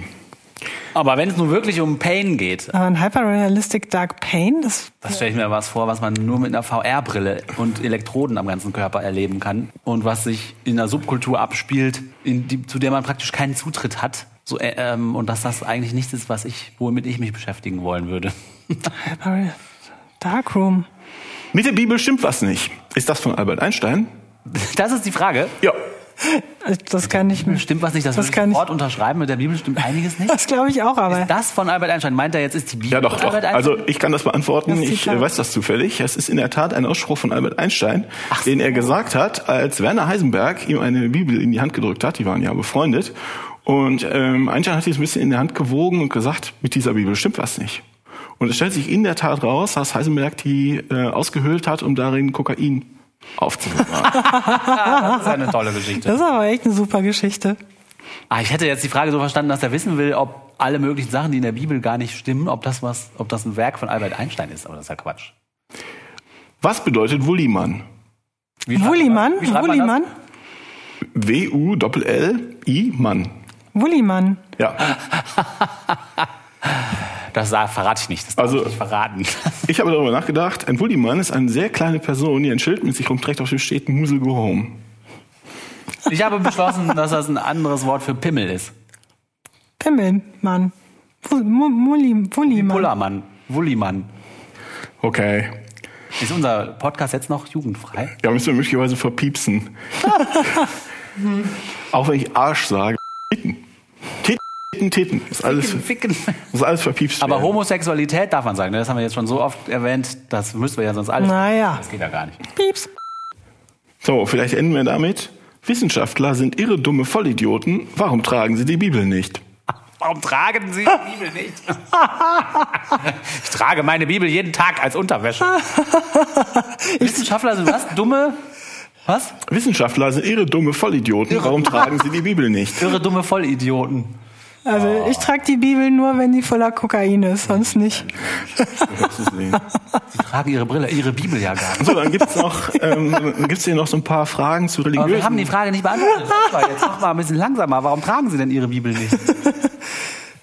Ja, weil die Bibel nicht knallt. ja, mit der Bibel Weil stimmt was nicht würde ich sagen. Mit der Bibel stimmt was nicht, deshalb tragen die die nicht. Ja, genau. Entschuldigung.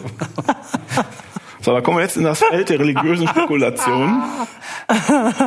Was sind Ausreden für den Kirchenaustritt? Ach, da braucht man eine Ausrede für, weil echte Gründe gibt es nicht. Eine Ausrede wäre zum Beispiel, ja, mein Pfarrer ist so nett. Ja, das ist so Für den Ausrede gegen Kirchenaustritt. Kirchenaustritt.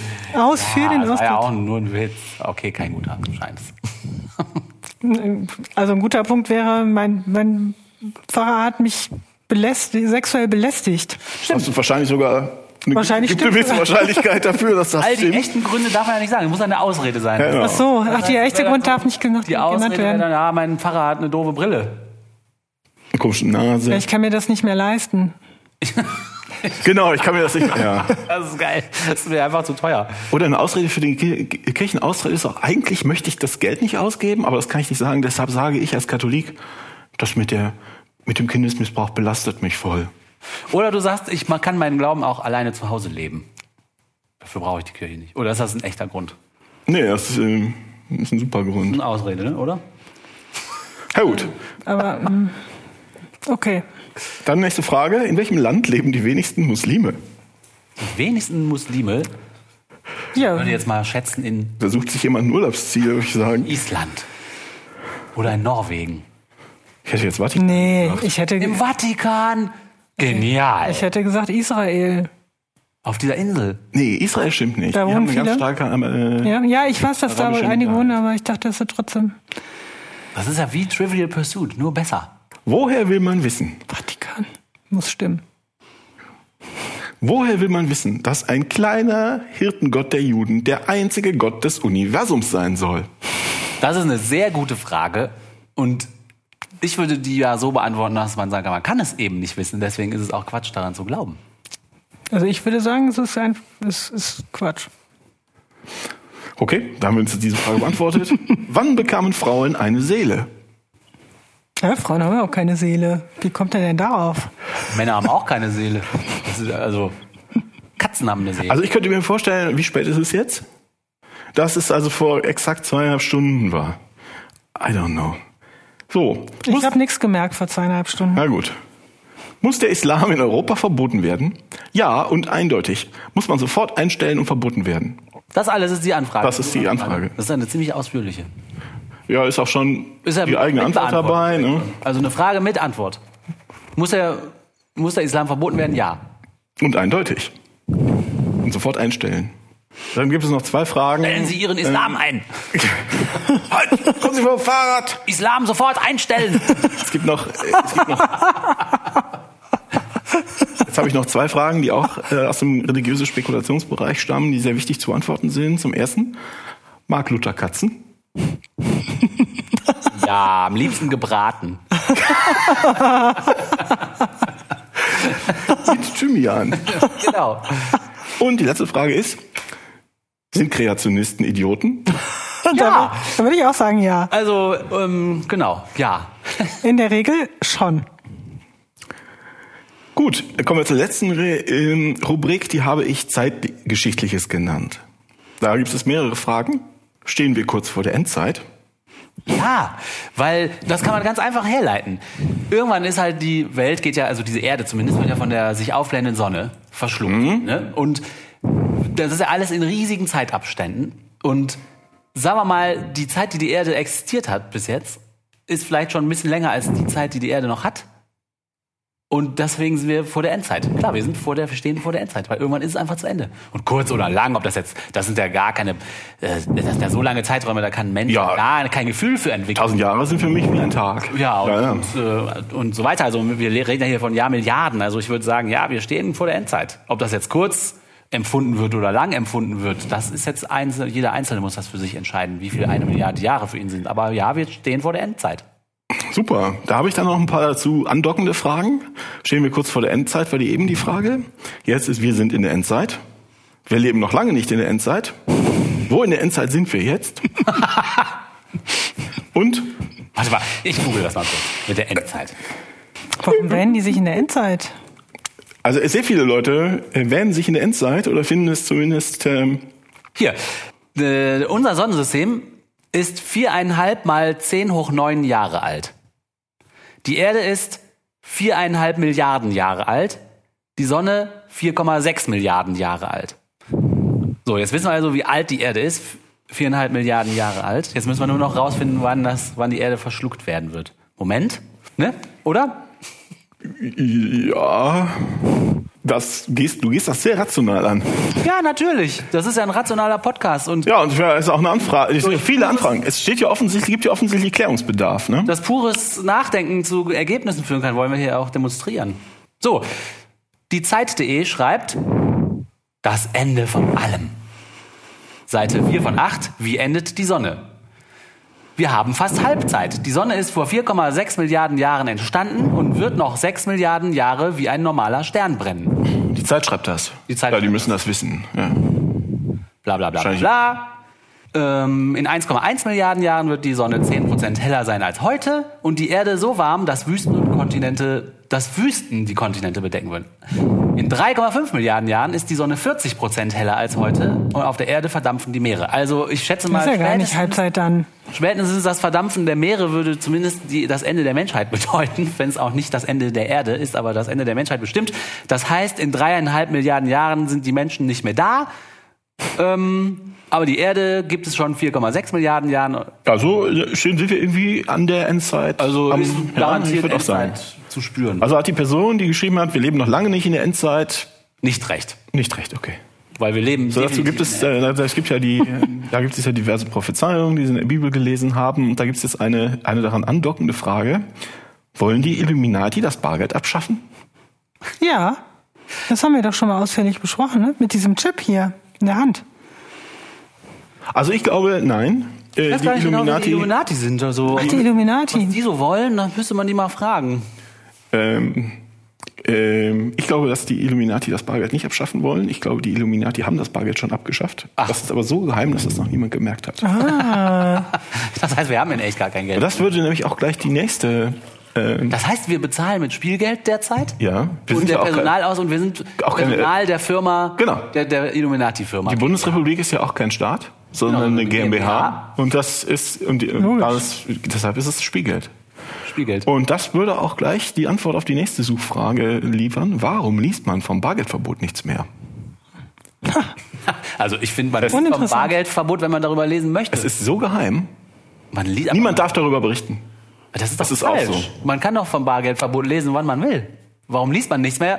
Die Antwort wäre ja, weil man keinen Bock hat, weil man nicht nachguckt, weil man es nicht liest. Warum lese ich zum Beispiel viel zu wenige Bücher? Ja, weil ich, weil ich das verbasel. Da bin ich halt selber dran schuld. Wenn der Typ über Bargeld oder die Frau nichts über Bargeldverbot liest, dann ist das deshalb, weil sie es einfach nicht tut. Ja, ich glaube, es liegt daran, dass es so geheim ist. Ich glaube auch, es ist Und sehr ist auch abgeschlossen, ist schon passiert. Es ist vorbei, ist vorbei. Passt auf, bald dürft ihr kein Schweinefleisch Fleisch mehr essen, dann müsst ihr alle Frauen werden. Ist so.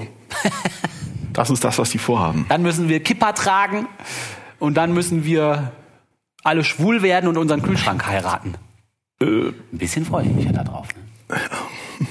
So, ich würde sagen, wir beenden das Ganze mit dem Appell eines Suchenden, eines Suchanfragenden an ein offensichtlich Vorbild. Hitler, wir brauchen dich. Du Scheiße. Gut, dass er Ja. schon tot ist. Gut, Ja, dass er also- schon tot ist. Arschloch. Ich hoffe, liebe Suchanfragenden, dass äh, das euch jetzt ein bisschen weitergeholfen hat. Wir freuen uns dann auf eure Anfragen im Jahr 2019. Wenn wir das dann noch dürfen, ne? Bevor Gibt's die vielleicht kommen, auch- es uns zu verbieten. Vielleicht gibt es auch ein Podcastverbot. Podcastverbot. Wir sind doch Teil von denen, oder? Ach, sind wir auch Teil von denen? Ach so. Ich dachte, wir sind die letzte Bastion der Rechtschaffenheit. Definitionsstündchen. Oh Gott, oh Gott, könnte man sagen. Denn heute wollen wir uns dem Wort Gott annähern. Gott, was, wer bist das du? wer heißt das? Gott. Ja, Gott, Gott, oh Gott. Also, ich habe natürlich wieder nachgeguckt in den üblichen verdächtigen Nachschlagewerken. Was ist eigentlich Gott? In der Katpedia, das fand ich ziemlich lustig, was da steht. Die fangen damit an, dass sie gar nicht erklären, was Gott ist, sondern schreiben, werden in einer Religion viele Götter verehrt, nennt man das Polytheismus, wird nur ein Gott verehrt, Monotheismus. Aha, ja, danke, aber okay. Dann kommt der Satz, die Christen nennen Gott auch, und dann kommt eine riesige Aufzählung von anderen Wörtern für Gott. Also da nähert man sich der Frage, was ist Gott, darüber da einfach andere Wörter dafür zu sagen. Darunter steht himmlischer Vater, Mutter, lieber Gott, Mutter auch. Gott, ewiger, oberster Richter, mit Juden und Muslimen auch einer, allmächtiger, Schöpfer, barmherziger, Tja, also okay, jetzt wissen wir noch ein paar mehr Worte für Gott, aber eigentlich immer noch nicht, was es ist. Und als nächstes schreibt die Katpedia, der Mensch ist, seit er sich über seine Existenz bewusst ist, ich glaube, seine Existenz, damit meinen die diesmal, also die Existenz des Menschen, also der Mensch sich über seine eigene Existenz bewusst ist. Der Mensch ist, seit er sich über seine Existenz bewusst ist, mit der Frage des Woher und Wohin beschäftigt. Ja, und vorher nicht, oder was? Woher wissen die das denn? Das ist doch egal. Ja, das kann ich ja sagen, woher die das wissen, dass der Mensch damit sich beschäftigt. Nämlich, der Beweis steht in der Bibel. Psst. Und zwar PS 8,5 EU. Das ist keine Psalme. Ahnung. Ja, Psalme, irgendwas. Ich habe keine Ahnung von diesen biblischen Zahlen. Oh, nix. Aber die Bibel beweist es, dass der Mensch sich immer fragt, woher, wohin. Das ist lustig, dass die dann auch Einheitsübersetzungen dahinter schreiben, als ob das nur in der einen Übersetzung steht und in den anderen nicht. Ah, das ist halt Ja, ein ja. wissenschaftliches Ja, Nachschlagen. ich sehe das schon. Wikipedia, da Aber jetzt, alles bis, richtig. bis jetzt haben sie noch nicht gesagt, was ein Gott ist, das oder? ist richtig. Na gut. Als nächstes schreiben sie, die Christen glauben an den einen Gott in drei Personen. Gott, Vater, Sohn und Heiliger Geist. Papst Johannes Paul I. sprach von Gott als Oh. Vater, Papa. Aber noch mehr ist er Mutter. Mama. Okay, jetzt haben wir, wissen wir auch, was irgendein Papst mal über den gesagt hat. Also wir wissen immer noch nicht, was Gott ist. Ne? Der Papst Johannes Paul I. Dann meckert die Katpedia rum. Äh, der geht es nämlich total gegen den Strich, dass es Leute gibt, die offensichtlich nicht daran glauben. Und die schreibt, noch zu Beginn der Neuzeit war es außergewöhnlich, die Existenz Gottes zu bestreiten, so wie im Judentum bis heute die Existenz Gottes außer Frage steht. Okay, also in, im Judentum steht die bis heute außer Frage, aber in den anderen Religionen steht also die Ja, das stimmt auch nicht. ein bisschen in Frage, man weiß es nicht. Erst zu Ende des 19. Jahrhunderts breitete sich in Europa der Atheismus aus. Die Kirche konnte sich auch lange Zeit im 20. Jahrhundert noch auf die selbstverständlich anzutreffende religiöse Praxis derer stützen, die an Gott glauben. Während aber einerseits der Fortschritt, einschließlich der großen Katastrophen der Gegenwart, die Religion zu beeinträchtigen schien, ist die Gottesfrage sowohl aus wissenschaftlicher Perspektive als auch aus Gründen der existenziellen Erfahrungen der Gegenwart zumindest wieder offen. Was soll das denn heißen? Das heißt, glaube ich, die sind so, ja, da gibt's immer welche, die zweifeln da dran, aber das ist voll doof. Und so, ich glaube, die meckern einfach über die Aufklärung. Dass da mal jemand gekommen ist, der gesagt hat, könnte es sein, Gott gibt es gar nicht? Das finde ich scheiße. So lese ich diesen Absatz. Und jetzt kommen wir zu dem Absatz, wo tatsächlich was über Gott gesagt ist. Und zwar schreibt die Katpedia, die Erkenntnisse über Gott lassen sich so zusammenfassen. Man darf gespannt sein. Gott ist das absolut vollkommene Wesen. Er ist der Ursprung und Schöpfer aller Dinge. Er ist das Ziel der Schöpfung und ihr Vollender. Er allein ist der Gute schlechthin. Gott in seiner ewigen Existenz ruht in sich. Gott verdankt sich niemand anderem. Er ist reiner Geist. Erhaben über seine Schöpfung, von ihr verschieden und doch durch sein erhaltendes Wirken und seine Vorsehung in ihr zu innerst gegenwärtig. Gott ist gerecht und barmherzig, allwissend und allmächtig. Er ist der Heilige, der absolute Herr, der dennoch freie Wesen erschaffen hat. Bla bla bla bla bla. Und dann kommt irgendwas über Jesus und so weiter. Ha. Also, Gott ist das absolut vollkommene Wesen. Er ist der Gute schlechthin. Er ist reiner Geist. Wir wissen auch nicht, was der Heilige Geist ist. Steht hier als letzter Satz, im Heiligen Geist der dritten göttlichen Person heiligt und vollendet Gott das Werk seiner Liebe in Hinblick auf den Menschen und die ganze Schöpfung. Okay. Ja, das ist schon. Gott ist Also das schon ganz Geschwurbels, kommende ne? Wesen. Ich würde auch sagen, das sind viele. Ja, das ist doch ganz prima. Das sind doch Aussagen. Da kann man doch jetzt, könnte man doch jetzt einen Hebel reinwirken. Wenn er verkommen ist, wieso hat er dann die Nazis geschaffen? Also, ne? Ja, genau. Wenn er das Gute schlechthin ist, wieso gibt's dann den Weihnachtstsunami? Genau. Der ruht in sich. Gott verdankt sich Woher wissen die niemand das denn, dass der in sich ruht? Gott, ja, Gott verdankt sich niemand anderem, steht hier. Ich glaube, damit wollen die verhindern, dass man fragt, ja, und wer hat Gott geschaffen?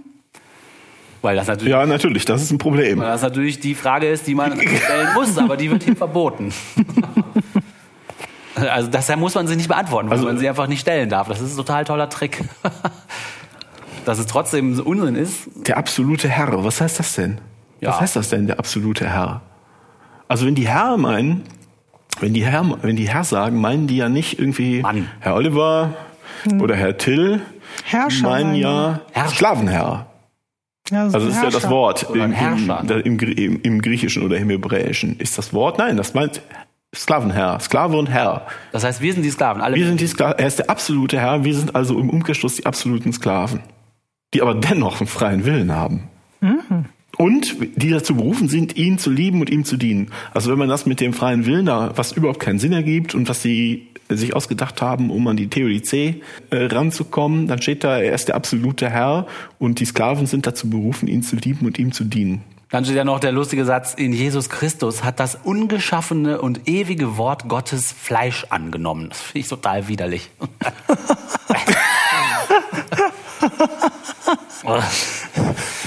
ja, gut. Das Katpedia stimmt, halt. Das stimmt halt. Ja gut, das mit, mit die Nummer, die Nummer mit Jesus ist auch echt schwierig. Ne?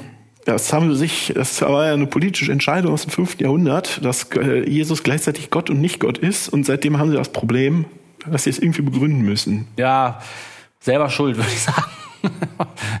ja, die, dann habe ich in der Wikipedia nachgeguckt, äh, die ist da deutlich ausführlicher als die Katpedia und macht, finde ich, auch ein bisschen mehr Sinn.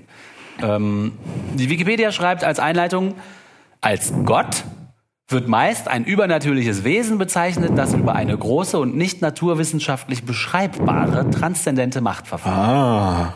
So, Also aha. ein ganz anderer Ansatz. Ja, jetzt die reden, es gibt, die sagen, es gibt Götter, ein Gott ist eins davon. Genau. Oder die, es gibt das Konzept Götter, ein Gott ist eins davon. Und die Katpedia da oben, nee, die, wer wer war's? Doch, Katpedia hat die ganze Zeit nur von Jahwe gesprochen, oder? ja, ja, ich meine, Und das hat- alle anderen ignoriert. Genau, ist natürlich nicht, nicht erstaunlich, weil es ja katholisch ist, Katpedia. Deswegen reden die schon über ihren Gott und nicht über alle möglichen Götter. Das kann man denen, finde ich, noch verzeihen. Aber Ja, das sollten sie aber doch mal schreiben. Es gibt auch andere Ja. Leute, die sagen, es gibt andere Götter. können sie eigentlich machen. Ne? Aber hier in der Wikipedia wird es auch, finde ich, schon, Wollen klingt es im ersten Satz schon an, dass es wahrscheinlich eher ein Konstrukt ist, was der Mensch sich macht. Oder zumindest ein Konzept, was der Mensch sich überlegt hat. Ne? Wenn du schreibst, als Gott wird meist das und das bezeichnet. Es geht weiter. Im Verständnis von Mythologien, Religionen und Glaubensüberzeugungen werden einem Gott oder mehreren Göttern besondere Verehrung zuteil und besondere Eigenschaften zugeschrieben. Darunter oft die Eigenschaft, erster Ursprung, Schöpfer oder Gestalter der Wirklichkeit zu sein. Das finde ich auch eine interessante Formulierung, Wirklichkeit, dass die nicht sagen Welt, sondern Wirklichkeit. Ne? Also das finde ich schon mal ganz cool. Ja, das stimmt aber nicht. Ja? In, also in vielen Mythologien, das wird einfach hingenommen, dass die Welt irgendwie geschaffen wurde. Die, die gehen nicht auf, die, die war da. Die gehen nicht davon aus, dass da irgendein Gott das gemacht haben muss. Ah ja. Mhm. Aber man kann auch ohne. Also die schreibt ja, Weil, äh, im also, Verständnis von Religionen wird Göttern oft die Eigenschaft, Ja, meinetwegen. äh, Gestalter der Wirklichkeit zu sein. Also nicht in allen, ne? aber naja gut. ja, na gut. Dann geht die Wikipedia ein bisschen darauf ein, woher das Wort kommt, äh, das Wort Gott. Als erstes ist der indogermanische Ursprung hier genannt. Der Wortstamm von Gott ist alt, doch nur im germanischen Sprachraum anzutreffen und außerhalb unbekannt.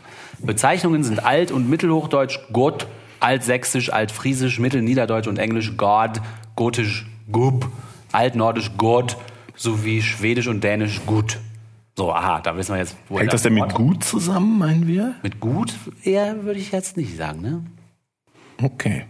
Und dann schreiben sie, es gibt eine Bedeutungsverschiebung zu christlicher Zeit. Gott in der gotischen Genitivform gups Ich meine natürlich. Die germanische Bezeichnung Guda, also Gott, war ursprünglich ein grammatisches Neutrum, ebenso wie andere germanische Bezeichnungen für Götter. Bei der Übertragung auf den christlichen Gott wurde das Wort zur Zeit der arianischen Christianisierung der Goten im dritten bis vierten Jahrhundert im oströmischen Wirkungskreis und in der fränkisch-angelsächsischen römisch-katholischen Mission unter den Merowingern und Karolingern zum Maskulinum. Aha. Im Gotischen blieb das Wort allerdings als Bezeichnung der heidnischen Götter wegen der christlichen Ablehnung dieser Götter geschlechtslos. Aha. Interessant, oder? Ja, das war aber nicht der, also das ist, ich verstehe, aber das ist leider nicht der Ursprung der Frauenfeindlichkeit. Die ist da schon älter. Das ist eher Folge der Frauenfeindlichkeit, Genau. die schon da war. Das finde Genau. ich nämlich interessant, dass die sogar so weit gehen, ihren Gott das Geschlecht zu ändern. Aha. So, und jetzt schreibt die Wikipedia über die Geschichte der Gottesidee. Das finde ich sehr interessant. Und hier steht, Hauptartikel sei Geschichte der Religion und Religion im Paläolithikum. Aha. Dazu kann ich gleich noch sagen. Hier steht aber jetzt erstmal zur Geschichte der Gottesidee, die Archäologie kann durch die Interpretation bestimmter Artefakte bedingt Rückschlüsse auf religiöse Kulte anstellen, die einen entsprechenden Glauben voraussetzen. Da die Vorstellung von etwas Göttlichem jedoch vor der Erfindung der Schrift lag, gibt es keine Möglichkeit, Ort und Zeitpunkt zu bestimmen. Darüber hinaus entziehen sich solche Vorstellungen einer klaren Definition, sodass sehr viel Raum für fantasievolle Interpretationen bleibt. Das finde ich äh, ganz nett von der Wikipedia, dass sie so schreiben, ja, also man kann da was vermuten, aber Wir wissen das natürlich. wissen das. das sind die Urmutter. Das die Urmutter hat das, Das Ganze war doch die. Urmutter. das finde ich irgendwie gut, Ja, dass sie das das alles. schreiben. Dann geht's weiter. Es spricht einiges dafür, dass ein Herr oder eine Herrin der Tiere, wie noch vor kurzem bei nahezu allen Jägervölkern als Beschützer der Tierwelt und Machthaber über das Wohl und Wehe der Jäger vorhanden, die erste gottähnliche Idee paläolithischer Jägervölker war. Die ersten Fundstücke, die mit einer Idee einer Gottheit in Verbindung gebracht werden, sind figürliche Darstellungen, zumeist weiblich, aus der Urmutter. die Urmutter aus der Zeit ab 8000 vor Christus, die von einigen Autoren als Muttergöttinnen gedeutet werden, sowie ab 5000 vor Christus erstmals auftretenden zeichnerischen Darstellungen von Personen mit Symbolen, die relativ sicher als Hinweis auf Gottheiten interpretiert werden können. So, und jetzt habe ich mal nachgeguckt, die erste gottähnliche Idee paläolithischer Jägervölker, was ist überhaupt das Paläolithikum? Das Paläolithikum ist die Altsteinzeit. Und der Wikipedia-Artikel über die Altsteinzeit sagt, wann war das denn jetzt? Der Beginn des Begriffs Altsteinzeit ist an die Herstellung erster Steinwerkzeuge gekoppelt. Mit der basalen Menschheitsgeschichte in Afrika begann dort vor 2,5 Millionen Jahren das Early Stone Age mit der Kultur des Oldowan, das dort weit früher begann als auf allen anderen Kontinenten. Also 2,5 Millionen Jahre, da hat das ähm, Paläolithikum angefangen und da vermutet man die ersten gottähnlichen Ideen von Jägervölkern. Also die Ach. Idee eines Gottes scheint tatsächlich und woher weiß man das? Wie war das noch mit der viel Fantasie? ja, ja, ja. Ich, das steht ja auch hier sehr vage. Es spricht einiges Ja, dafür, na gut. steht hier vor. Ne? Also die Wikipedia ist da vorsichtig und schreibt nicht, das ist so, sondern es spricht einiges dafür und die Archäologie kann bedingt Rückschlüsse anstellen, aber es ist sehr viel Raum für fantasievolle Interpretationen. Dann gibt es einen Artikel, einen Unterartikel bei der Wikipedia zur Begriffsbestimmung und Abgrenzung des Wortes Gott. Die Frage, unter welchen Umständen eine Entität als Gott eingeordnet werden kann, hat bislang in der Religionswissenschaft kaum Beachtung gefunden. Zumal die jüdisch-christliche Tradition stets eine implizite Vorlage für den Gottesbegriff lieferte. Dies ist neben der Einschränkung auf einen Kulturraum insofern problematisch, als es bereits in diesen Religionen eine Vielzahl unterschiedlicher Gottesvorstellungen gibt. Also die Wikipedia schreibt, was jetzt genau ein Gott ist, ist eigentlich noch gar nicht Was richtig. würden- Sagen noch nicht mal die Religionen selber. Was würden wir denn dazu sagen? Was also für, äh, wir haben jetzt nicht auf eine spezifische Gottheit mehr ein, sondern was müsste denn eine Gottheit eine Göttin, Gott für Mindestvoraussetzungen erfüllen, um als Göttin oder Gott gelten zu können? Ja, aber das ist doch interessant, dass die Religionswissenschaften selber sich eigentlich gar nicht dazu äh, verpflichtet sehen, zu sagen, was sie überhaupt meinen. Ja, sie sagen, der Gott ist so wichtig und es gibt nichts Wichtiges Genau. und alle müssen daran glauben. Könnte sein, dass die Aber- sonst ziemlich schnell in Probleme kommen und das Ja. äh, deshalb lieber nicht machen. Aber, Aber- deshalb sage ich ja, was, was, äh, was würden wir denn sagen? Ich würde sagen, das haben die Leute zu sagen, die behaupten, dass es das gibt. Das ist ja nicht meine Aufgabe. Das ist ja nicht Ja, meine Aufgabe zu sagen, was ist denn der katholische Aber Gott. was- Das sollen die mir mal sagen.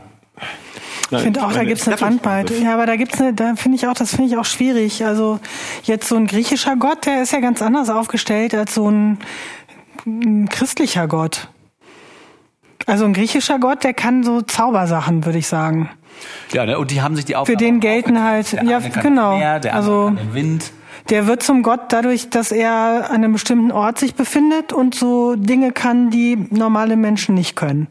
Würde ich jetzt mal so ganz platt sagen. Der ist sowas wie ein Superhero, ne? Also- Ja, genau. Spe Spezialpowers.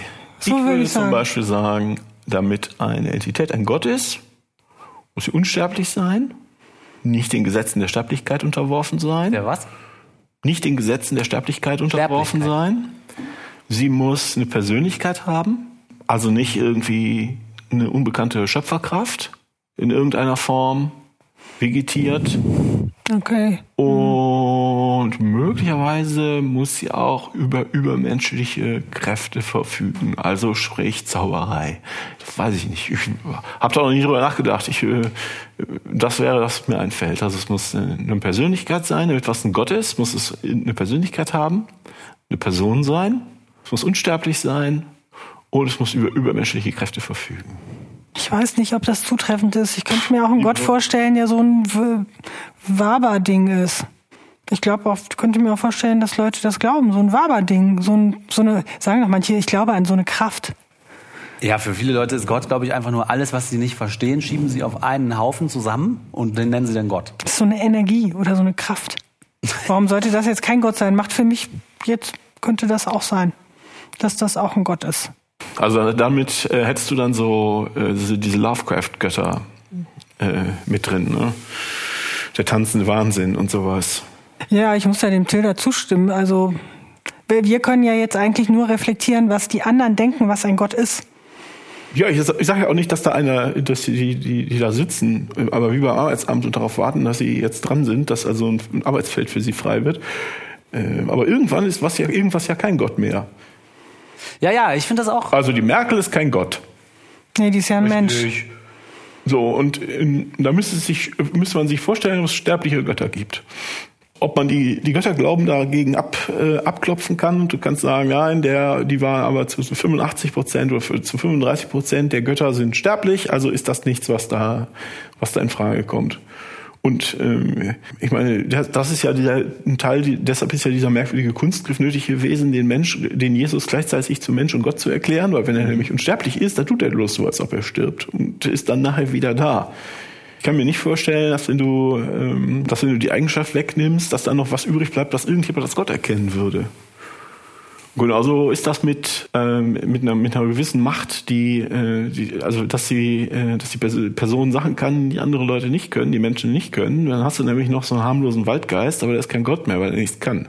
Er schwebt halt immer rum, guckt sich alles an, aber kann halt nichts machen. Ja, das geht in Richtung von den römischen Göttern, weil der, die haben dann so Spezialfähigkeiten. Der kann halt das Meer dann beeinflussen, aber der kann nicht wirklich das ganze Ja, aber Weltgeschehen. die haben das, haben die aber halt auch gemacht. Genau. Also machen die dann aber, die können das aber. Die können nicht alles, die sind nicht allmächtig, aber die können irgendwas, was andere nicht können. Ja, genau, genau, genau. Gut, das mit der Persönlichkeit können Matthias und ich, ich uns nicht einigen.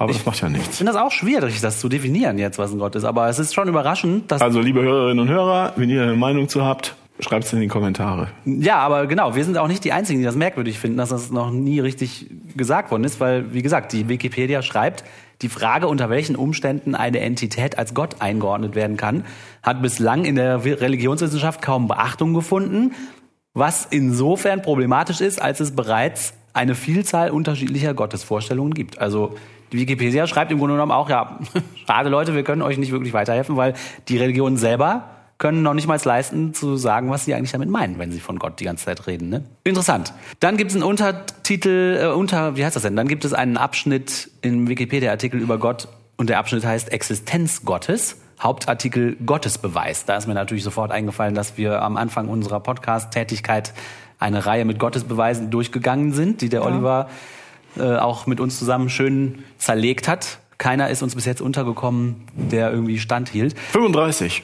habe ich mir angeguckt im Laufe der Jahre. Ich habe es irgendwann zusammengezählt. Genau, und hier der, der kleine Abschnitt in der Wikipedia lautet, Bestrebungen, die Existenz Gottes oder Götter schlüssig abzuleiten, finden sich bereits in der griechischen Philosophie, in der jüdischen und frühchristlichen Apologetik und später in der jüdischen, christlichen und arabischen Scholastik wurden weitere formale Gottesbeweise aufgestellt. Einige moderne Apologeten legen die Existenz Gottes ebenfalls anhand logischer Argumente dar. Also hier steht überall das, hier fehlt überall das Wort versuchen.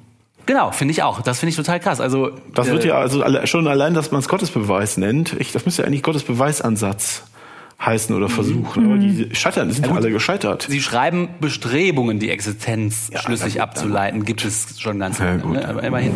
Die folgende Liste nennt bedeutende Argumente für die Existenz Gottes. Ach. Und dann kommt so eine Tabelle, wo so die gängigen fünf oder bis sieben, acht äh, Argumente oder ja, ich mache mal in Anführungsstrichen Beweise aufgelistet sind und wer da namhafte Vertreter für sind. Und dann drunter steht dann, unabhängig von Beweisen für die Existenz eines Gottes kann gezeigt werden, dass der Glaube an dessen Existenz vorteilhaft ist. Und ich, ich, ich ärgere mich auch total darüber. Ach so? Unter der Überschrift Existenz Gottes wird dann eine Liste von sogenannten Beweisen angeführt und ganz tolle Namen, die dafür stehen.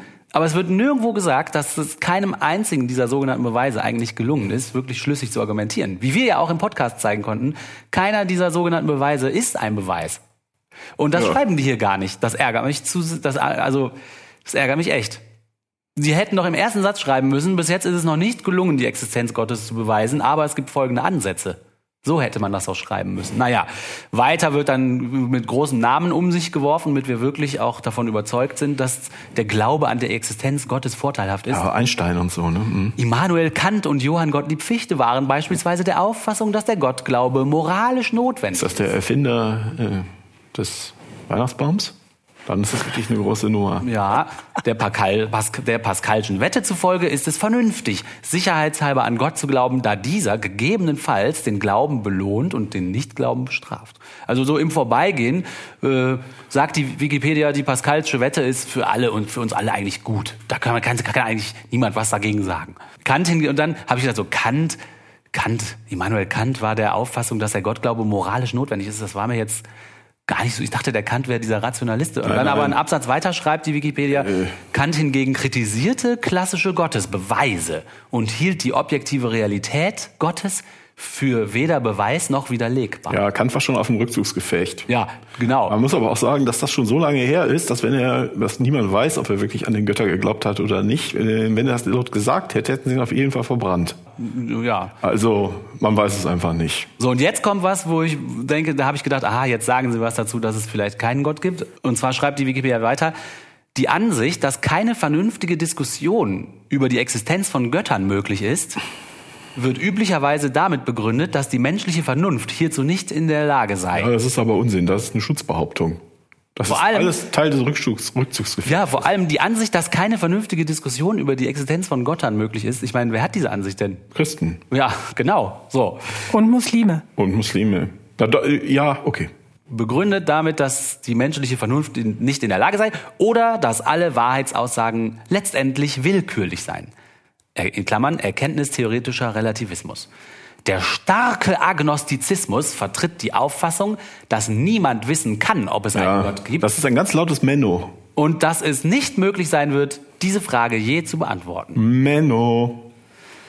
Dein Gott gibt's ja gar nicht. Menno, und das ist das. Und jetzt, die, also das wird immer lustiger.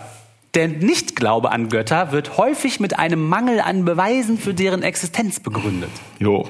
Also, das hört sich aber an, als ob. Als ob ja, naja, gut. Ich finde, das ist nicht sehr vorteilhaft formuliert. Naja, gut. Es geht weiter. Russells Teekanne ist ein Beispiel, das die philosophische Beweislast für die Behauptung eines Gottes aufzeigen soll. Eine ähnliche Haltung wird im Rahmen von Religionsparodien beansprucht, bei denen übernatürliche Wesen wie das Spaghetti-Monster erfunden werden.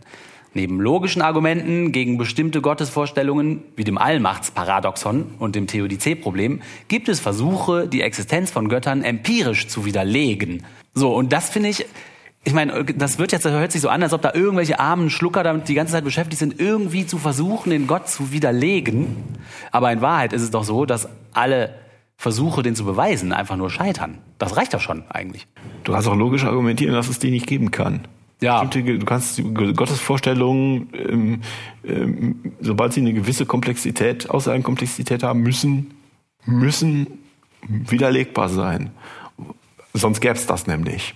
So empirische Nichtexistenz zu beweisen ist halt sehr schwierig, aber das heißt nicht, dass du das nicht kannst. Und es gibt auch logische Argumente, warum es das nicht geben kann. Die Gottesgläubigen sagen dir einen Satz von Attributen, der mindestens, den eine Entität mindestens erfüllen muss, damit sie ihr Gott ist, ihrem Gottesbild entspricht. So, nur das wirklich Wichtige, das Klett des Gottes und dann guckst du, ob die der, sich gegenseitig oder der Natur widersprechen. Das tun sie jedes Mal. Ja. Und damit ist dann bewiesen, dass der Gott nicht existieren kann. Und damit ist auch die empirische Existenz widerlegt. Wenn etwas nicht existieren kann, existiert es auch nicht. Ja, genau, finde ich Also auch. hinter jeder Existenzaussage steht auch eine Möglichkeitsaussage. Und die kann man angreifen. Du musst also nicht die Existenz empirisch angehen, sondern du kannst die Möglichkeitsaussage, die dahinter steht, logisch angehen. So kannst du jeden Gott, der mehr ist als eine wabernde Kraft, widerlegen, der irgendwelche Eigenschaften hat. Genau, und hier in der Wikipedia hört es sich jetzt an, als wären das verzweifelte Versuche von irgendwelchen überkopften intellektuellen Atheisten, die da. Aber es ist auch gar nicht nötig, das zu machen, scheitern. äh, weil die erstmal müssen die Theisten vorbringen, warum sie denn überhaupt an diese merkwürdige Wesenheit Allerdings. als äh, äh, als existent annehmen, warum sie die als existent annehmen. Das könnte, da könnte ja jeder kommen. Auch Spaghetti-Monster. Genau. Ich muss mich jetzt leider was? gleich verabschieden, bevor du zu dem Bockhaus kommst. Ich muss jetzt gehen. Tschüss. Tschüss. Bis Martina, bis später. So, die Martina ist weg. Ich hol mal den Kuchen raus. Mm. Mm. Mhm. Mhm. Martha Glück. Was hast du gesagt? Ja, als letztes Nachschlagewerk habe ich den Brockhaus wieder zu Rate gezogen. Der schreibt zum Wort Gott. Vielleicht eigentlich das durch Zauberwort angerufene Wesen zu einem indogermanischen Verb mit der Bedeutung anrufen. In den Religionen, die im Glauben als personelles Gegenüber erfahrene, heilige, transzendente, allumfassende Macht schlechthin, von der sich der religiös ergriffene Mensch in seiner Existenz unmittelbar betroffen und gefordert sieht. Ich finde so Wörter wie Das gilt doch gar nicht für alle Religionen. zum Beispiel schreiben die schlechthin, das lässt darauf deuten, dass die auch nicht wissen, was es ist. Ja, vielleicht eigentlich. Aber das gilt auch überhaupt nicht für alle Religionen. Wenn du eine eine Religion mit mehreren Göttern hast, ist doch nicht jeder Gott allumfassend. ja, aber alle zusammen dann schon, ne? Steht da aber nicht. Egal. Ja, ich finde auch ganz süß, finde ich, von der sich der religiös ergriffene Mensch, so, das, das finde ich irgendwie ganz nett formuliert. Er ruft Gott im Glauben an und erfährt im Glauben dessen Antwort. Das finde ich auch. Äh, Ist das so allgemein, verallgemeinerbar auf alle Religionen? Naja. Gegenstand der wissenschaftlichen Auseinandersetzung mit Gott in Religionswissenschaft, Religionsphilosophie und Theologie ist nicht Gott selbst, sondern es sind die in den einzelnen Religionen äußerst unterschiedlichen Gottesvorstellungen, Gotteserfahrungen und die Glaubenszeugnisse der Offenbarung Gottes, besonders die heiligen Schriften. In den Religionen erfahren und gelehrt wird Gott besonders als der Schöpfer der Welt, die Ursache allen Naturgeschehens, besonders in polytheistischen Religionen, als Herr über Leben und Tod, der in die Welt eingreift, das Schicksal der Menschen lenkt, besonders durch Boten, zum Beispiel Engel oder indem er irdische Gestalt annimmt, und als Richter am Ende der Zeiten auftritt, Gericht Gottes. Als der normative Gesetzgeber für das sittliche Verhalten der Menschen, als erhaltender Urgrund von allem, was ist, als das gegenüber dem irdischen schlechthin andere. also Gott ist das gegenüber dem irdischen andere. Du bist es nicht und du bist es nicht und du bist es nicht. Die Fülle der Gott in den Religionen zugesprochenen Gottesprädikationen, absolute Macht, Schöpferkraft, Weisheit, Güte und andere, vereinigen die monotheistischen Religionen auf den einen und einzigen Gott, Monotheismus, während sie in den polytheistischen Religionen auf verschiedene Funktionsgötter verteilt sind, deren Verehrung jedoch auch im Rahmen deren Verehrung jedoch auch im Rahmen eines sogenannten subjektiven Monotheismus erfolgen kann. Also man sagt dann, glaube ich, ich pick mir einen raus. Ne? Ich bleib bei dem. Den, Zeus den geilsten. und die ganzen anderen, die sind mir nicht so wichtig. Viele der zur Charakterisierung Gottes gewählten Bestimmungen, Person, männlich, weiblich und andere, sind den menschlichen Verhältnissen nachgebildet Ach, und gelten daher nur metaphorisch. Die Formen der Präsentation Gottes in den Religionen sind sein als heilig geltender Name, zum Beispiel Yahweh oder Allah, sowie häufig auch sein Bild. Die Geschichte der Götter vermitteln in den polytheistischen Religionen der Mythos und die mündliche Überlieferung. In den monotheistischen Reihen ist der in der Gottesoffenbarung zum Ausdruck gebrachte Wille Gottes in den heiligen Schriften als den Offenbarungsurkunden niedergelegt, zum Beispiel Bibel und Koran. So, jetzt haben sie sich damit beschäftigt, was Gott ist. Scheint kompliziert zu sein. Und er auch Menschen gemacht. Ich finde, hier kommt so ein bisschen durch, ja, das ist halt irgendwas, was der Mensch sich ausgedacht hat. Man gibt dem und dem verschiedene Wörter und dann teilt man das so ein bisschen ein in das und das und so, ne? Und jetzt beschäftigt sich im nächsten Abschnitt der Brockhaus mit der Frage, mit dem, mit, äh, mit dem Gottesglauben. Okay, Gott ist die eine Sache, Gottes Glaube scheint die andere Sache zu sein. Der Gottesglaube ist kennzeichnend und von zentraler Bedeutung für die Vorstellungswelt fast aller Religionen. Das hat mich überrascht, weil es scheint Religionen zu geben, für die man nicht an irgendeinen Gott glauben muss. nee, das ist ja auch völlig willkürlich, dass nach Glaube gefragt wird.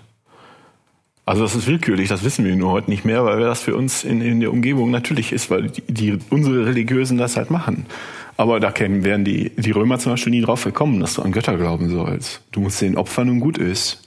Also ab deren Existenz für wahr anzunehmen oder nicht, spielt auch keine Rolle. Das ist auch absurd. Ach, echt? Die haben da, die haben den, äh, hä, aber das verstehe ich gar nicht so richtig. Ja, das war, du, sie, Warum der, gibst du denen denn der Opfer, Gott, wenn es nicht Nee, der? Gott hier, der Jahwe fordert ja von seinen, Christen, dass du den, dass du an ihn glauben sollst. Ja, Und das ist, wenn du das nicht machst, bist du doof. Wenn du das machst, bist du gut. ja. Ja, das andere Leute sehen das so nicht. Ja, aber wenn du jetzt dem Poseidon irgendein Opfer bringst, dann ist es doch schon Ja, aber der dass du an den das ist dem egal. Sonst würdest du doch Nein, das ist dem egal. Ja, dem ist das egal, aber den Mensch ja nicht, der das macht, der glaubt doch an den, sonst würde der doch dieses Opfer nicht bringen. Ja, aber das ist, ist keine Eigen- Eigenschaft oder keine Tätigkeit. Das, das Glaubendsein ist keine Eigenschaft, die wichtig ist. Also warum fordert der Glauben? Ja, aber der das ist fordert doch ja Glauben egal. von seinen Ja, aber das ist Anhängern. mir ja egal. Ja, ja, das ist doch interessant. Der fordert Glauben von seinen Anhängern, der fordert nicht Opfer, der fordert nicht zum Beispiel, dass du ein guter Mensch bist. Aber als Atheist würde ich ja nicht sagen, der fordert das von seinen Anhängern, sondern die Anhänger von diesem einen Gott behaupten, dass ihr Gott das von ihnen fordert. Ja, meinetwegen. Aber ja, meinetwegen. Das ist aber sprachlich nur komplizierter. Ich meint dasselbe.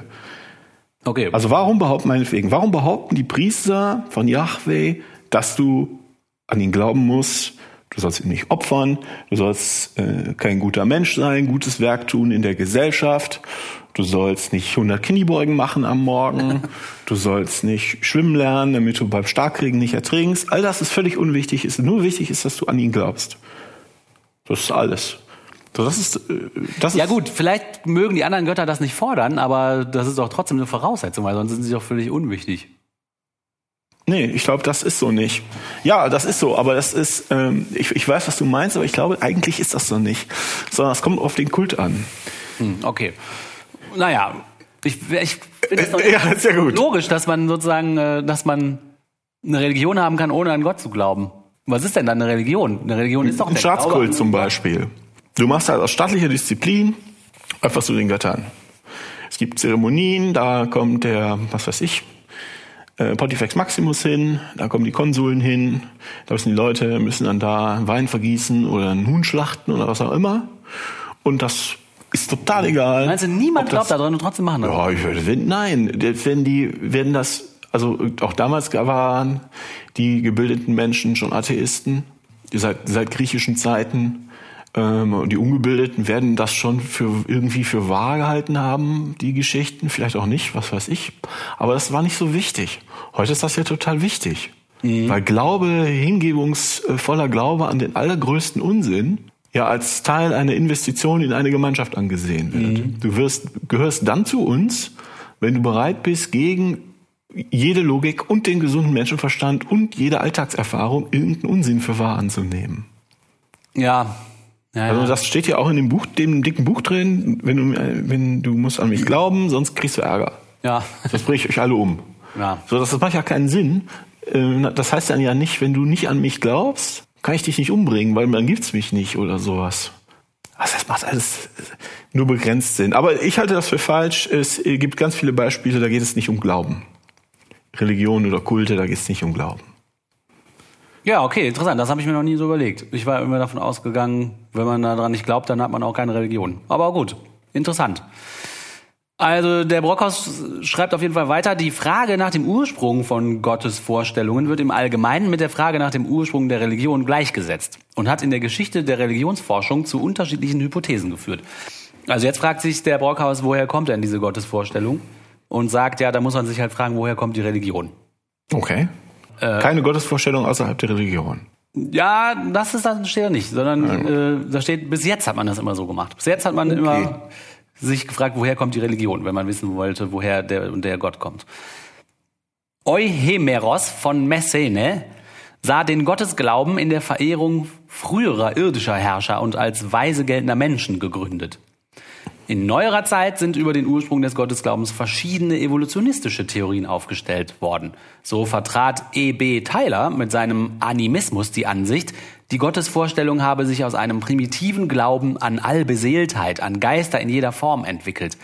Demgegenüber sieht der Dynamismus die von ihm meist mit dem melanesischen Wort Mana bezeichnete unpersönliche und übernatürliche Macht als primäres religiöses Erlebnis an.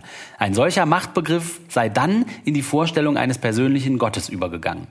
In der neueren Forschung zeigt sich zunehmend die Abwehr eines Evolutionismus, der die Entwicklung der Religion aus primitiven Anfängen des Seelen- oder Machtglaubens bis zum Monotheismus meinte verfolgen zu können. Weite Verbreitung fand die Annahme eines ursprünglichen Hochgottglaubens. Am bekanntesten in die, ist in diesem Zusammenhang die vom Ethnologen Wilhelm Schmidt vertretene Urmonotheismus-Theorie geworden. Mhm. Heute als zu spekulativ abgelehnt. Ja, wenn nicht zu sagen, um nicht zu sagen erfunden. Die von, genau, die von der Uroffenbarung eines christlichen mhm. Gottes ausgeht und dann die allgemeine Religionsgeschichte unter der Perspektive des Verlustes dieser Offenbarung sieht. Ja, das scheint mir auch ein bisschen unwissenschaftlich zu sein.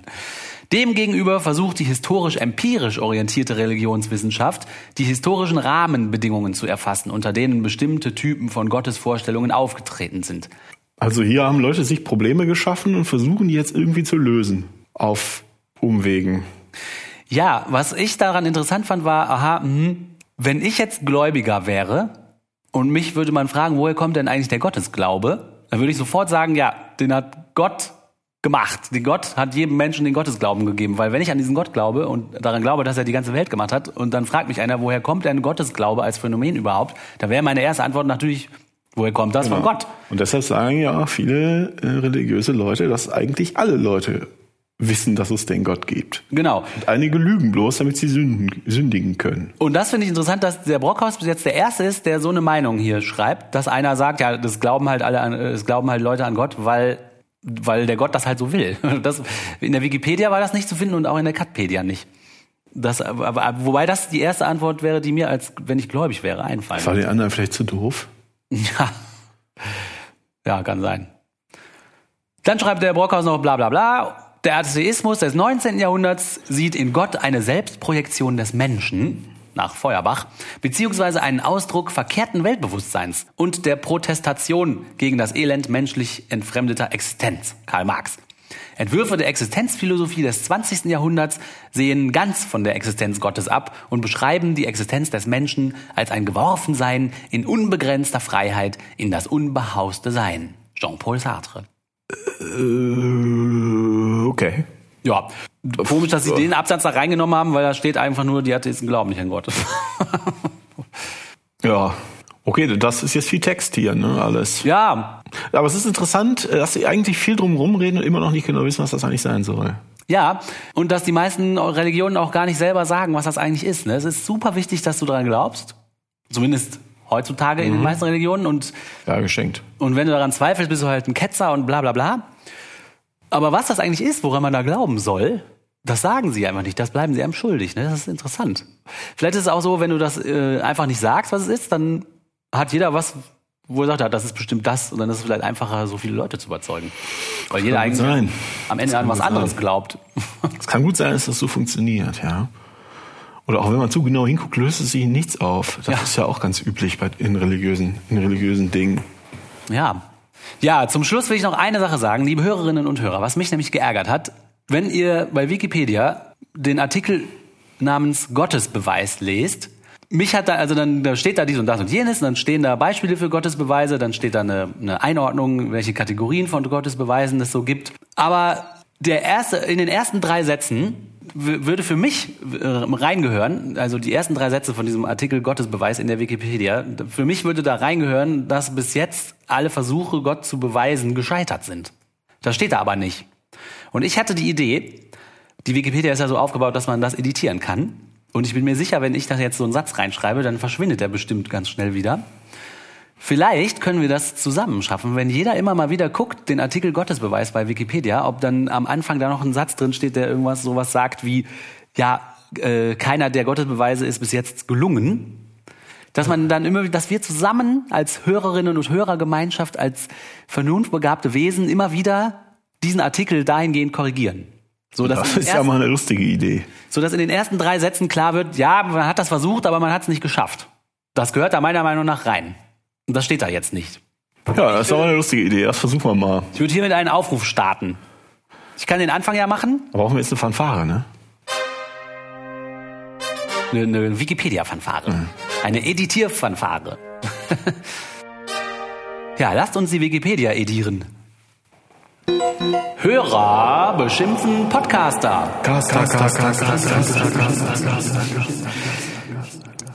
Auf WordPress, auf unserer Seite man glaubt es nicht.wordpress.com haben wir viele verschiedene Kommentare von euch, liebe Hörerinnen und Hörer, erhalten, die sich damit beschäftigen, dass der Ketzer Podcast und wir so etwas wie einen Dialog der Podcasts, Eine Battle. eine Super Battle äh, zu dem Thema des Erufs gerade am Ongoing haben. Ach du meine Güte. Und es gibt verschiedene Meinungen von euch, wie diese Beiträge von uns und auch die Beiträge von den Ketzern zu verstehen sind. Und wir lesen euch mal aus dem großen Spektrum der Meinungen einfach einige Kommentare vor.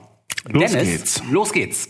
Dennis schreibt, 9. Ich hatte das Segment im Ketzer-Podcast eher als eskalierte Satire in Erinnerung, auch aufgrund der Eröffnung, zu lasch. Das war schon ausufernd, das hätten sie kürzer und ohne Gewalt Fantasien machen können, da habt ihr recht. Danke für die Betrachtung aus einer anderen Perspektive. Dieses Oh nein, auch hier, das ihr am Ende angesprochen habt, hatte ich so nicht auf dem Schirm. Das ist eine zutreffende Kritik. vielen Dank Dennis. Mm, Es gibt aber auch andere Meinungen. Zum Beispiel schreibt Dieter Klewe, Ich hatte die Antwort der Ketzer auf euer Originalsegment schon vor eurem aktuellen Beitrag gehört und war sehr erschrocken. Im Eifer des Gefechts kann einem die eine oder andere unpassende Formulierung durchrutschen. Trotzdem halte ich es für unpassend, sich so krass, unverhältnismäßig und mit verbaler Gewalt gegen eine Minderheit zu äußern. Das habt ihr durch das Abspielen des Ketzer-Audios schön gezeigt und seid ihr mit Leidenschaft darauf eingegangen. Dieter Machmeier schreibt, Als ihr angefangen habt, euch über die Ketzer auszulassen, musste ich zuerst kräftig lachen, denn ich dachte, es wäre ein Witz. Die Ketzer haben dann nicht ernsthaft geplant, wie sie aus lauter persönlicher Abneigung und aus Angst vor Landenarme anderen, ungefährlichen Leuten etwas voll fies kaputt zu machen. Sie haben sich auf überspitzte Weise über einen albernen Aberglauben lustig gemacht. und ein User namens Anonymous. Ich weiß nie, äh, ob das bedeutet, dass derjenige keinen Namen eingeben wollte oder ob der den Namen Anonymous sich selber gegeben hat. Ich glaube, es ist tatsächlich jemand, der seinen Namen nicht schreiben wollte. Und das Anonymous kommt Was auch total in Ordnung ist. vom WordPress-System, ganz genau. Anonymous also schreibt, Das ist ein Unterwanderungsversuch, mit dem ein atheistischer Player platt gemacht werden soll. Man glaubt es nicht, sind keine Atheisten. Ich bin überzeugt davon, dass dieser Kommentar nicht veröffentlicht wird. und es hat sich einer der Ketzer selber bei uns zu Wort gemeldet. Der Admiral, der heißt in Wirklichkeit Christian. Christian. Vom Ketzer Podcast. Christian vom Ketzer Podcast, hat also unter dem Pseudonym der Admiral geschrieben. Hallöchen vom Ketzer Podcast. Zur Klarstellung, wir haben keine konkreten Anschlagpläne gegen irgendwelche Zahnseideabgrenzungen von jüdischen Fundamentalisten. Nico hat keine Fledermaus-Menstruationsblutsammlung. Die Gewaltfantasien bezogen sich auf eine Schnur im öffentlichen Raum und nicht gegen Personen und waren nie ernst gemeint. Wir sind keine Antisemiten, nur ganz normale Atheisten. Kritik ist hilfreicher als Lob und wir werden versuchen, eine ernsthaftere Antwort darauf zu finden, als beim letzten Mal. Grüße, der Admiral. PS, ich fand unseren Beitrag auch etwas unappetitlich, zu viel Blut. Und zu guter Letzt packt uns jemand wirklich bei den Hörnern und führt uns vor, hält uns den Spiegel vor und wir müssen in Demut niederknien und sagen, ja, du hast recht. Herbie schreibt, Dieser Podcast-Intro klingt wie durcharrangiert und wirkt sehr gestellt. Ach, Würde ich normalerweise gleich abschalten. Die Inhalte sind total okay. Schön weitermachen und mehr authentische Präsentation versuchen. okay, Künstliche Lacher werden vom Hörer einfach bemerkt und negativ markiert. Aber lasst euch nicht aufhalten, super Job. ja, danke, Herbie. Herbie, Sagen wir mal so, danke, Herbie. danke. Ja, das war's für heute, oder nicht? So viel zu den Kommentaren. Damit kommen wir zum Ende Yay. unseres Podcasts für diesen Monat. Vielen Dank, dass ihr zugehört habt. Wie immer freuen wir uns weiterhin auf eure reichlichen Kommentare, so verschieden die Meinungen auch sein sollen. Das macht es ja gerade interessant. Kommentiert also auf manglaubtesnicht.wordpress.com. Ihr könnt euren Namen angeben, ihr müsst ihn aber nicht angeben. Ihr müsst auch keine E-Mail-Adresse angeben. Ihr müsst euch noch nicht mal irgendwie anmelden. Kommentiert, kommentiert, kommentiert und schaltet beim nächsten Mal Klug. ein. Kommentiert klug. Und kommentiert weise. Oder lustig. Na gut, bis zum nächsten Mal. Tschüss. Tschüss.